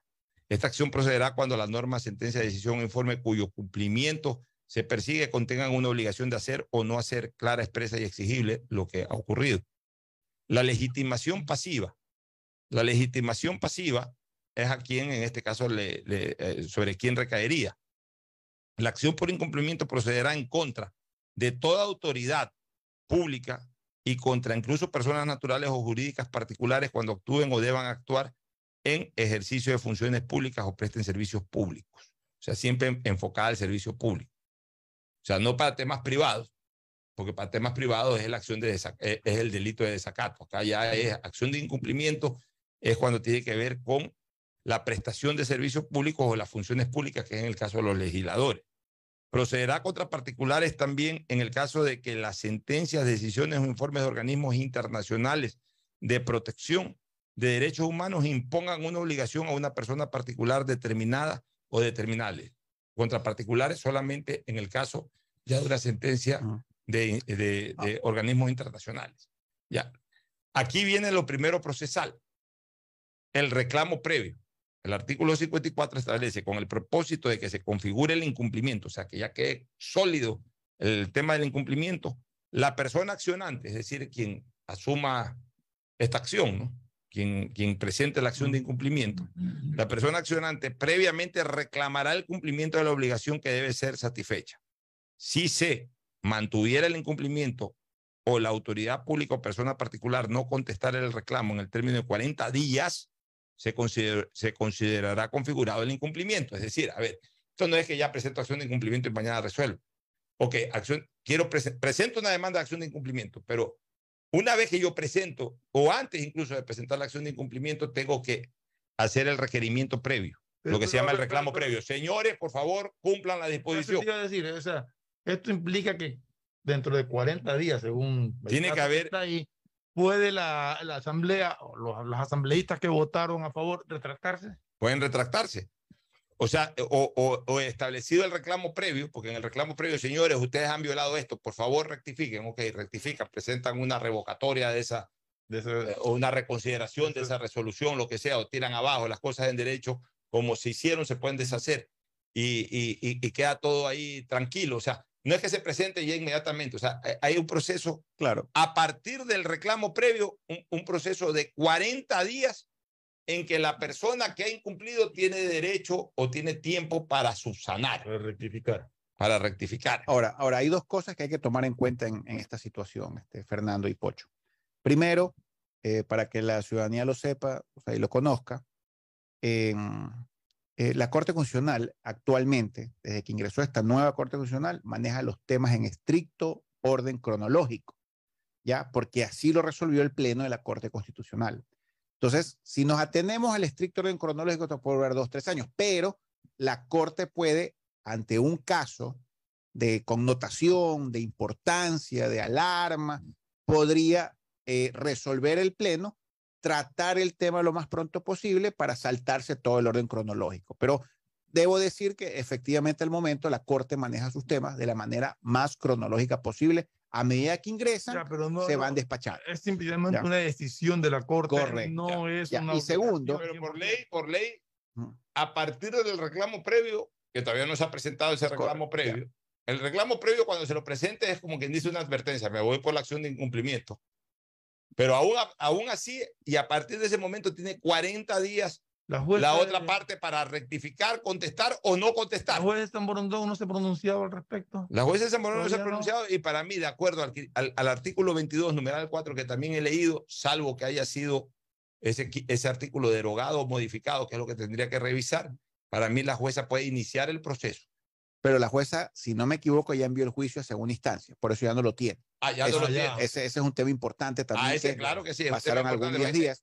Ya, y aparte de eso, yo también creo que todo el mundo que habla de institución, porque hay muchos actores políticos que hablan de la institución, la institución, eh, se van, están comiendo canguila esperando el fallo de segunda instancia. Yo, yo no quisiera estar en los zapatos de esos jueces provinciales a quienes les tocará por sorteo dirimir la apelación que se ha presentado eh, a esta acción de amparo que de la famosa jueza Larissa Ibarra de San Brondón, que es la que y originalmente pues le ordenó a la Asamblea no posesionar al superintendente y que determinó que todo es nulo y que, que se pide una nueva terna para la presidencia de la República. Oye, Pero, pero eh, nadie va a mover un dedo hasta ver qué resultado va a dar la segunda instancia, Pocho Fernández. Ya, que yo creo en mi, en mi criterio jurídico, ni siquiera se necesita para iniciar el, el tema del incumplimiento, ni siquiera se necesita la decisión de segunda instancia. Eh, tienes razón, no se la necesita. No se la necesita No, no, porque, hay acciones constitucionales eh, la aplicación es de manera inmediata. Así es. Más allá de una apelación que pueda haber, la apelación no tiene carácter suspensivo, sino de Totalmente evolutivo. de acuerdo, pero yo lo que Sino de siento es que nuestros actores políticos no quieren jugarse ni siquiera la presidencia de la República, ni siquiera de don Hernán Ulloa, ni siquiera los asambleístas, no quieren jugarse con iniciando este procedimiento hasta no ver con el rabillo del ojo cuál va a ser el resultado de la segunda instancia. Porque digamos que la segunda instancia procede y tira abajo el amparo inicial otorgado por la jueza Villar, quedas Y, como y- tonto. y- y ahorita hay una presión política sobre esa segunda instancia, que al final de cuentas la determinan jueces de la sala provincial, que se está jugando a la cabeza de la- del Consejo de la Judicatura, el control político del Consejo de la Judicatura. Entonces ahorita los jueces, a mi criterio, de la segunda instancia, van a estar un poquito especulativos a ver, eh, veamos qué pasa, porque ¿qué ocurre si tomamos esta decisión y, por ejemplo, la mayoría del Congreso tumba al Consejo de la Judicatura y una vez que lo tumba, eh, las fuerzas políticas de, de los que constituyen ahí- la mayoría del- del- de la Asamblea asumen también una mayoría en el Consejo de la Judicatura y estamos fallando en contra, porque Es que ahí- desgraciadamente ahí todo se va por la entramos- línea política. Ahí entramos en lo a que ver. no debe de. Pero, a ver, por- a ver, a ver, a ver, no, a ver, nosotros tenemos que decirle la verdad a la gente. La votación del Consejo de Legislatura va a partir el periodo democrático actual del Ecuador en un antes y un después. Porque en este momento es obvio que el Consejo de Legislatura apoya al gobierno y es obvio que la oposición quiere tumbar, completar los 92 votos que no los tiene hasta el momento, ya para tomarse el, el Consejo de Legislatura. No, que sí, que ni sé cuánto, que cómo es posible, que de la... No, falta. El señor Javier Muñoz está ahí escondido, ya no dice ni pío, nadie se acuerda de él, pero él es un vocal que no está incluido en el juicio político de todos los vocales del Consejo de Legislatura y es por algún motivo que Javier Muñoz no está incluido, porque él está con la nueva mayoría opositora.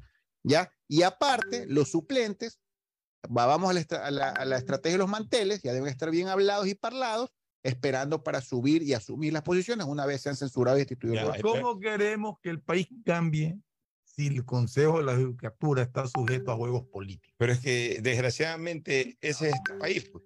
Mira, yo ayer había planteado una situación que para mí protegía a los asambleístas de una acción de destitución. Porque definitivamente acción penal, o sea, por delito no, porque ellos están actuando en el ejercicio de sus funciones dentro de la Asamblea Nacional, votando y opinando, y eso les genera absoluta inmunidad de delito. Por tanto, el desacato, que es un delito, en este caso solamente puede tener un efecto administrativo, que es la destitución, más no un efecto penal, que es eh, el- el- un proceso de esa naturaleza. Yo ayer tenía, sostenía una tesis de que los asambleístas tienen causales directas de destitución, que son desempeñar, eh, desempeñar ninguna, ninguna otra función pública o privada ni dedicarse a sus actividades profesionales si fueran incompatibles con su cargo, ofrecer, tramitar, recibir o administrar, recursos del presupuesto del Estado, gestionar nombramientos de cargos públicos, percibir dietas u otros ingresos de fondos públicos que no sean los correspondientes a su función de asambleístas, aceptar nombramientos, delegaciones, comisiones o representaciones remuneradas de otras funciones del Estado, integrar directorios de otros cuerpos colegiados, instituciones o empresas en las que tenga participación el Estado, celebrar contratos con entidades del sector público. O sea, todas estas siete causales son causales de destitución. De hecho, la misma, eh, el último inciso de este artículo, que es el artículo 127 de la Constitución Política del Estado, dice, quien incumpla alguna de estas prohibiciones perderá la calidad de asambleísta. Es decir, enfoca que esas son las causales. Pero el mismo inciso dice a continuación de una coma, además de las responsabilidades que determine la ley. servidores públicos. Eh, claro, entonces ya en el momento en que después de esa copa dice, además de las responsabilidades que determina la ley, lo que está es simplemente diciendo, estas son unas causales específicas para los diputados o para los asambleístas, pero no exclusivas de destitución. Aparte de estas, en donde incurran, en donde a lo mejor otra persona que incurra en lo mismo no necesariamente pueda ser destituido, pero en el caso de los asambleístas sí, además están sometidos a otras responsabilidades de la ley. Y en ese sentido, el servidor público en general sí está, sí está sometido a cumplir disposiciones o sentencias de carácter constitucional, como es en este caso una acción de protección, la resolución de una, corte, eh, una, de una acción de protección, so pena de si no cumplirla, ser destituido. Por tanto, mi criterio es de que los asambleístas sí pueden ser parte de un proceso de destitución. Tú ayer me decías de lo demás, no había leído la parte, que decía además. Además, no había leído, o sea, lo habré leído en algún momento, no lo tenía presente, no, tampoco me conozco Claro, no lo tenías en la retentiva. Entonces fui a, fui a consultar ya bien la Constitución y, ya leyendo eso, punto final.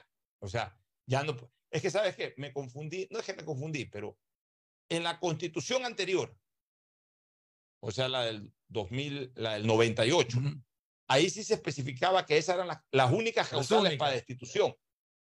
Pero ya leyendo esta constitución, obviamente es otra constitución, al haber esa salvedad, ya le abre el camino a la destitución a los diputados por el incumplimiento. pone todas las condiciones y deja abierto para también aplicarse los, los, incumplimientos de servidores públicos. Así es. Bueno, nos vamos a la pausa para retornar con Agustín Guevara Morillo, con Fernando Flores, con Don Richard, al comentario deportivo. Hay muchas cosas que comentar también en el deporte. Pausa y volvemos.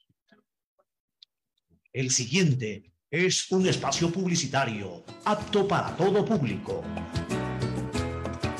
La rentabilidad social de CNTEP continúa entregando soluciones efectivas y eficaces para los clientes. 100% de casos solucionados de cuentas reportadas como inactivas. 80% de pagos resueltos para casos sin cuentas bancarias ni tarjetas de crédito. 82% de reducción de fraudes en sistemas IP-PBX. Habilitación de cajas de recaudación en agencias propias. Creación del canal de atención digital para resolver dudas sobre cobranzas. Avanzamos en nuestro objetivo de lograr el bienestar de las personas incrementando el porcentaje de efectividad.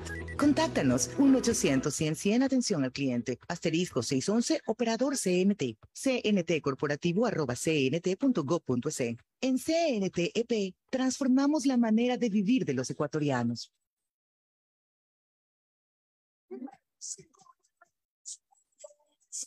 Si un partido de tenis lleva tu emoción al máximo, ahora vive el doble con los pronósticos deportivos de Bet593. Regístrate ahora.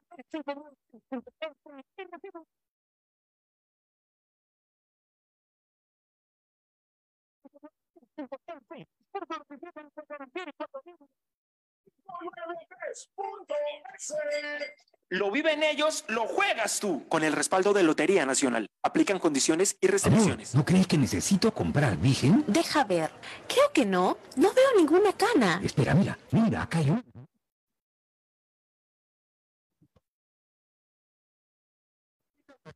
de Big Men para cabello, para barba y bigote en Western Union a nivel nacional. Reclama tu raspadita y gana camisetas, gorras, destapadores y además participas en el sorteo de 2 TV Smart. Todas las raspaditas están premiadas. Más info en arroba Vigen Ecuador. También participa Vigen Polvo. Compren el Fortín.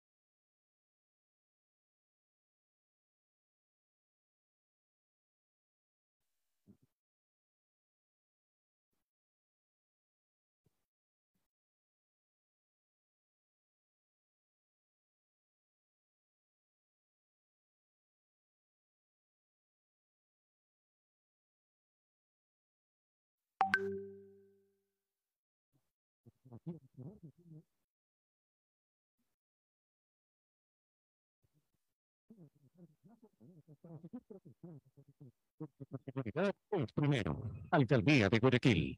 Ecuagen, medicamentos genéricos de calidad y confianza a su alcance. Ecuagen, una oportunidad para la salud y la economía familiar. Consuma genéricos Ecuagen.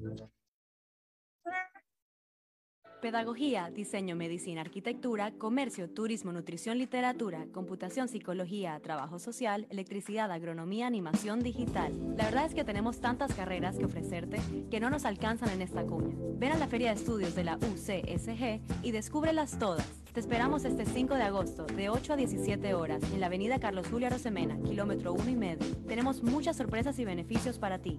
Universidad Católica de Santiago de Guayaquil. Nuevas historias, nuevos líderes. Bet593.es Si ganas en la vida y quieres ganar en el juego, llegó el momento de que te diviertas con los pronósticos deportivos de Bet593.es. Regístrate ahora y recibe un bono de hasta 300 dólares. Bet593.es. Sponsor oficial de la Federación Ecuatoriana de Tenis, con el respaldo de Lotería Nacional. 593.es. Lo viven ellos, lo juegas tú. Aplican condiciones y Viaja conectado con Internet a más de 150 países al mejor precio con el chip internacional Smart SIM de Smartphone Soluciones. Estamos 24 horas en los aeropuertos de Guayaquil y Quito, pasando migración junto al Duty Free. También en Plaza Quil, local 55, en San Borondón, en la avenida principal de Entre Ríos.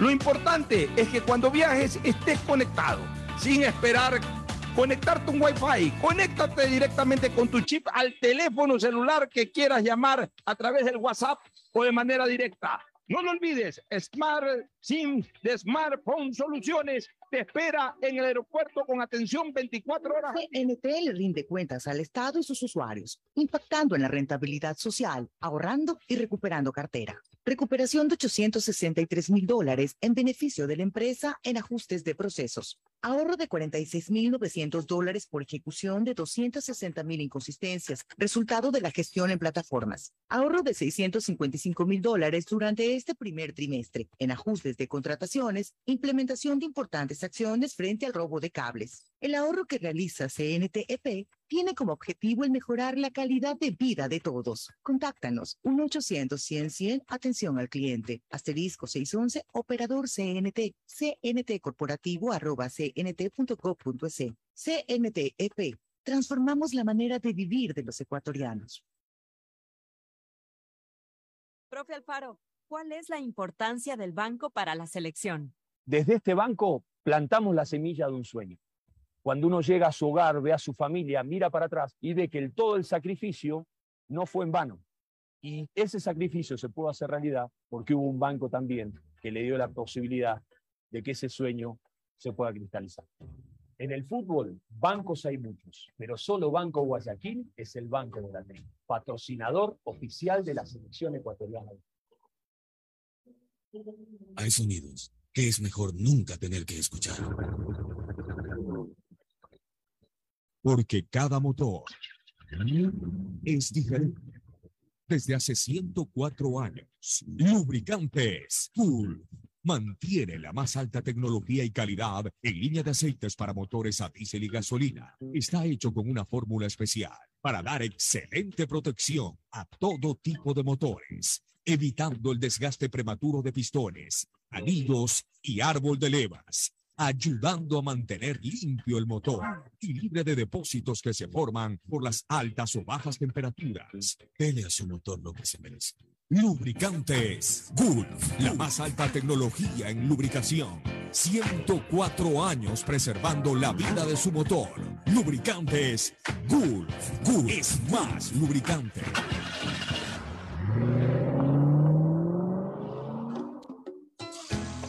Fin del espacio publicitario.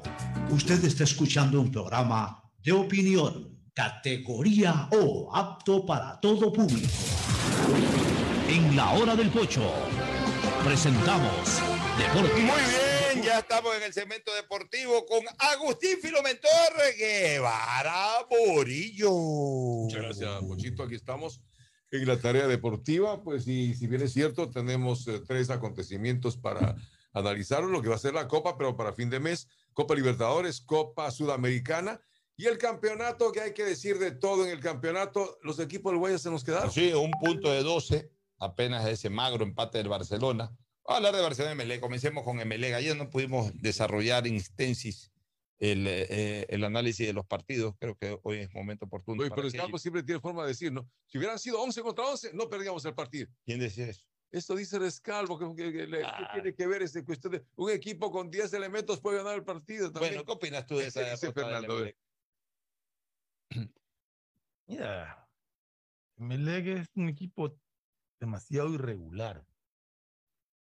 Hay momentos en que juega un partido y tú te ilusionas y al siguiente partido se convierte eh, en un desastre. Yo creo que el Melec del día domingo contra Liga fue superado ampliamente, sobre todo en, eh, bueno, en el primer tiempo y ya después de la expulsión de Arroyo, pues de- rescato la actitud de los jugadores de tratar de, a pesar de la adversidad, tratar de, de emparejar el partido.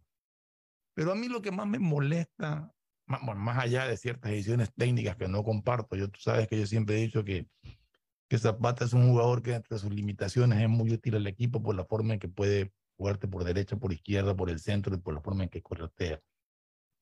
Decidió dejarlo en el banco para jugársela con José Francisco Ceballos, que hace tiempo que no aporta, más allá de que metió un gol en el partido anterior, pero no aporta dentro del sistema. No ha sido un buen año no ha de sido un buen año de Ceballos en ese sentido. Además, porque nunca le terminó de dar verdadera confianza. No, es ese el problema que se tiene Rescalvo. Ese es el problema que él tiene. O sea, tiene un jugador como Carabalí al que lo insiste en hacer jugar como, como extremo derecho y lo pierde como marcador y termina teniendo un jugador que no rinde ni en uno ni en O otro sea, lo, lo- lo increíble, O sea, Fernando y Esa amigos, falla de, de, de Carabalí para el segundo gol de liga es, es terrible. Pero, pero escucha, terrible. lo, lo, lo terrible, verdaderamente, lo, lo preocupante, lo que ya nerva el, el- el temperamento, los nervios de, de los hinchas del Emelec, ya, ya al nivel de fastidio, de antipatía, es de que el profesor Rescalvo lleva cuatro años, eh, cuatro temporadas ya prácticamente eh, consumadas. Y le queda un año de contrato. Bueno, pero más allá de aquello que yo vuelvo a sostener, si el señor Rescalvo no es campeón y él quiere ser consecuente con la dirigencia que le ha dado todo el apoyo del mundo, él solito debe renunciar.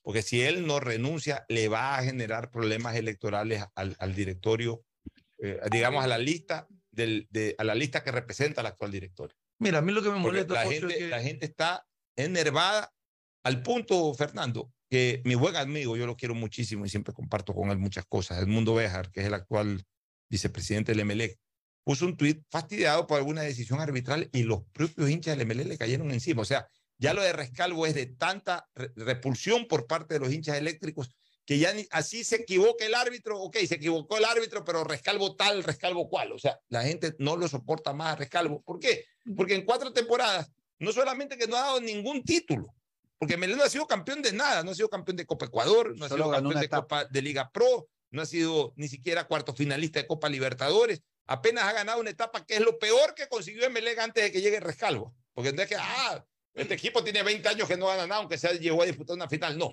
Antes de que llegue Rescalvo, Emelec siempre era vicecampeón, como mínimo. Y, fue tres, cuatro veces campeón. Y este año ya lo tiene muy complicado. Ya, ya para Emelec ya es bastante complicado. Está sexto, incluso en la acumulada. Y, solamente, solamente queda, como yo te decía ayer, un puesto disponible para Copa Libertadores, porque el ganador de la primera etapa lo tiene asegurado, el ganador de esta etapa lo va a asegurar también. Y el de la Ecuador, el de Ecuador. también tiene. O sea, que y entonces, y entonces ya, pero ese cupo, ojo con lo que te voy a decir, Fernando ese cupo no necesariamente es para el tercero. No. No. A, lo mejor, a lo mejor, siendo tercero en el acumulado, siendo tercero en el acumulado, tercero en el acumulado, no alcanzas a entrar a la copa. ¿Por qué?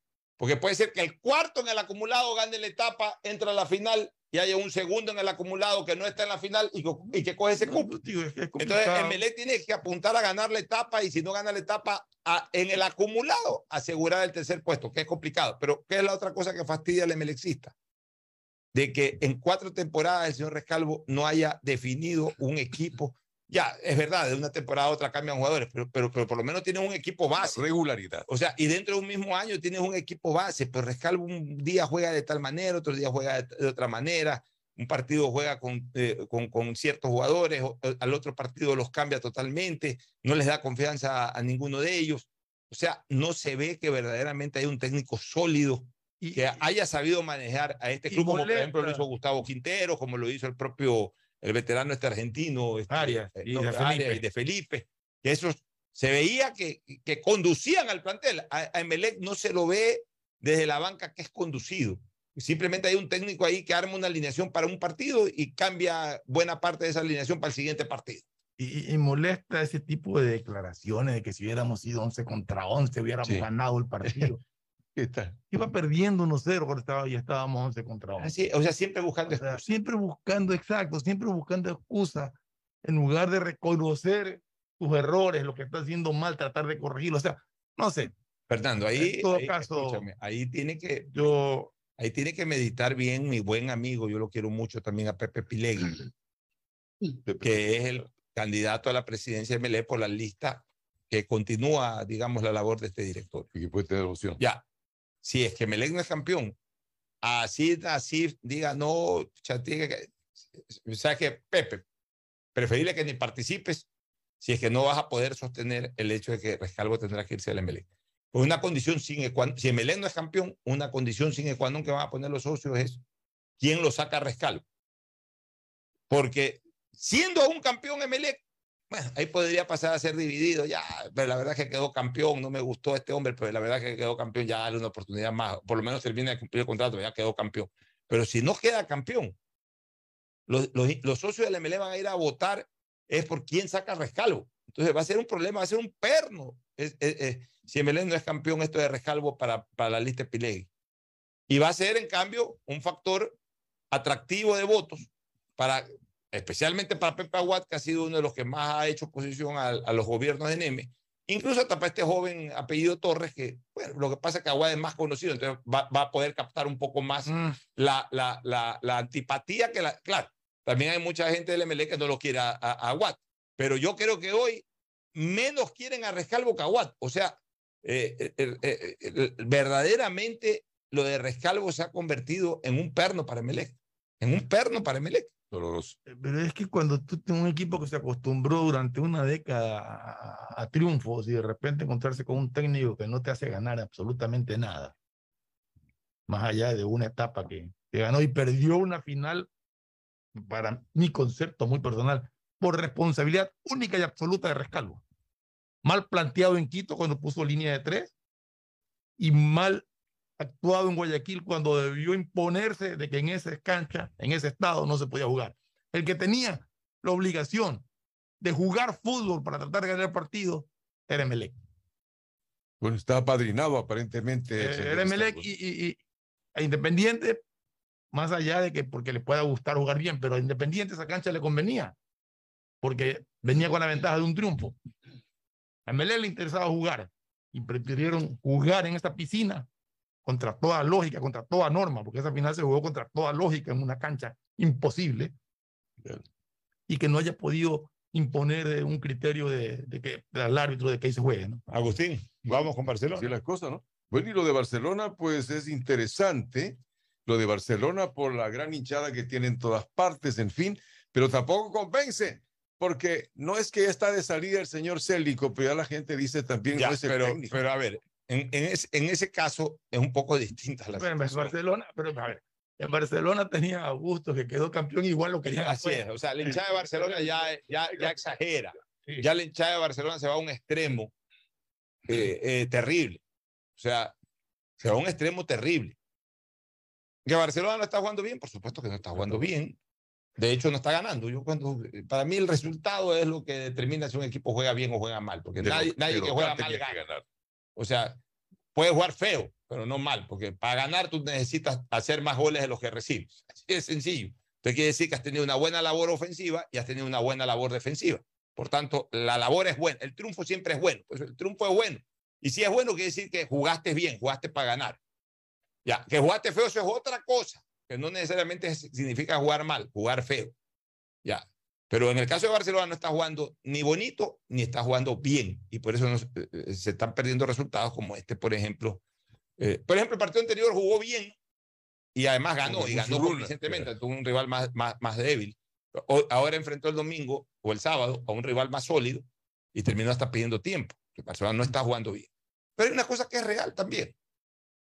O sea, el único equipo que ha logrado un propósito hasta el momento en el año se llama Barcelona. ¿Por qué? Porque en, en el ámbito, bueno, y todavía Independiente que está pendiente a ver si que llega a la final y gana la Sudamericana, pero hablemos por lo menos a nivel de, a nivel del- de la Liga Pro.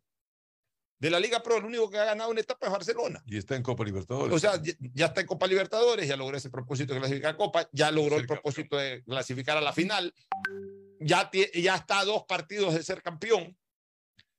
El otro propósito, el otro propósito es tratar de ganar la etapa y para ser campeón sin necesidad de jugar la final. Pero aunque no se logre ese propósito paralelo o secundario o derivado, como se lo quiera llamar, pues ya logró algo. O sea, el único que ha logrado hasta el momento algo, pero los demás ninguno ha logrado nada, ninguno ha clasificado a nada.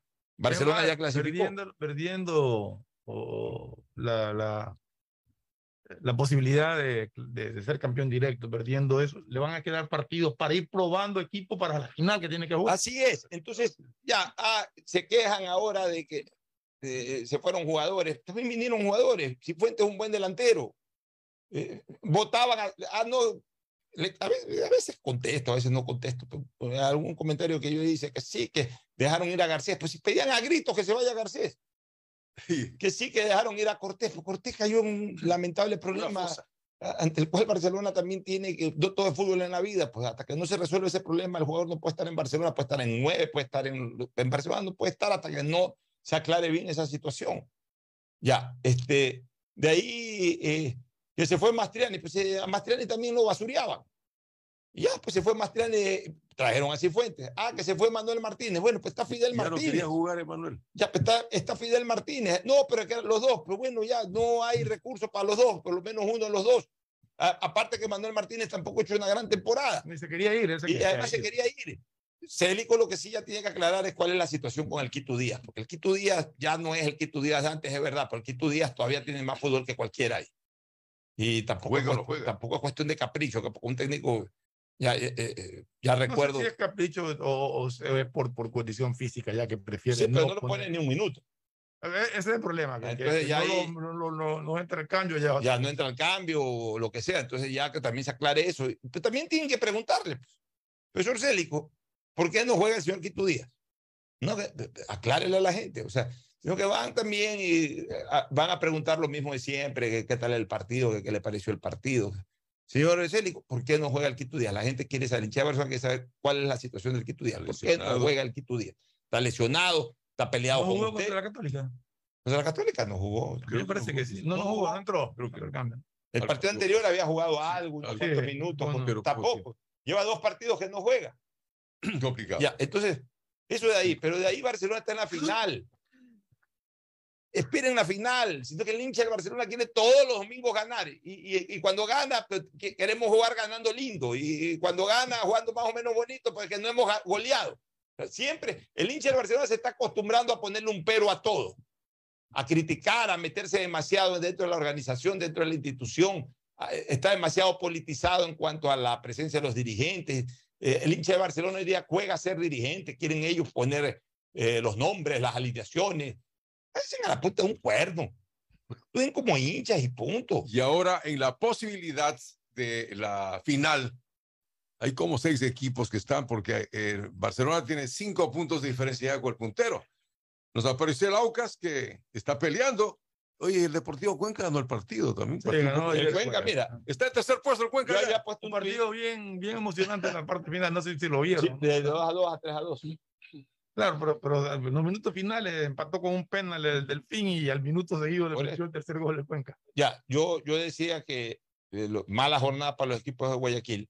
Uno de 12 perdió el 9. eh, El 9 pierde en casa. Y el 9 no sale todavía y ahora sí ya está comienza a quedando, complicarse porque se pensaba Y que el esa 9 ya a fe- derrota a esta del época de la, de la temporada iba a estar Y en esa derrota del 9 no solamente que lo golpeó al 9, sino que lo a golpeó al Barcelona y a Emelec, Emelec. Barcelona. Así es. También perdió con técnico universitario. Y el técnico se lo va recuperando. Ya, y entonces- Cambiando técnico. Lo- lo- para mí los equipos fuertes para pelear la etapa, hoy en primer lugar están los equipos de Quito, Aucas, Independiente, de Católica, Quito. Liga de Quito. Ahora se mete el Cuenca. Puse ese comentario el domingo, enseguida me tasan de regionalista. O sea, estoy reflejándolo como está en la tabla. Y regionalista en qué sentido, a favor de los No, hermanos. que sí, que ¿Acaso el fútbol es solamente Guayas y Pichincha? O sea, ¿cuáles son los equipos que están liderando ahorita? Los de Pichincha. ¿A, cuáles le fueron mal en esta etapa? A los del Guayas. Sí, cuando puse el Twitter el domingo, todavía no jugaba el Cuenca, ya ganó el Cuenca. Bueno, a buena hora que el Cuenca esté ahí metido. Pues seguida la gente puesto. se enroncha por cualquier cosa, no se puede ni comentar. Hay gente que tenemos en este país. Bueno, Gente que sufre, ¿no? nos vamos a una última recomendación y luego al cierre. Auspician este programa.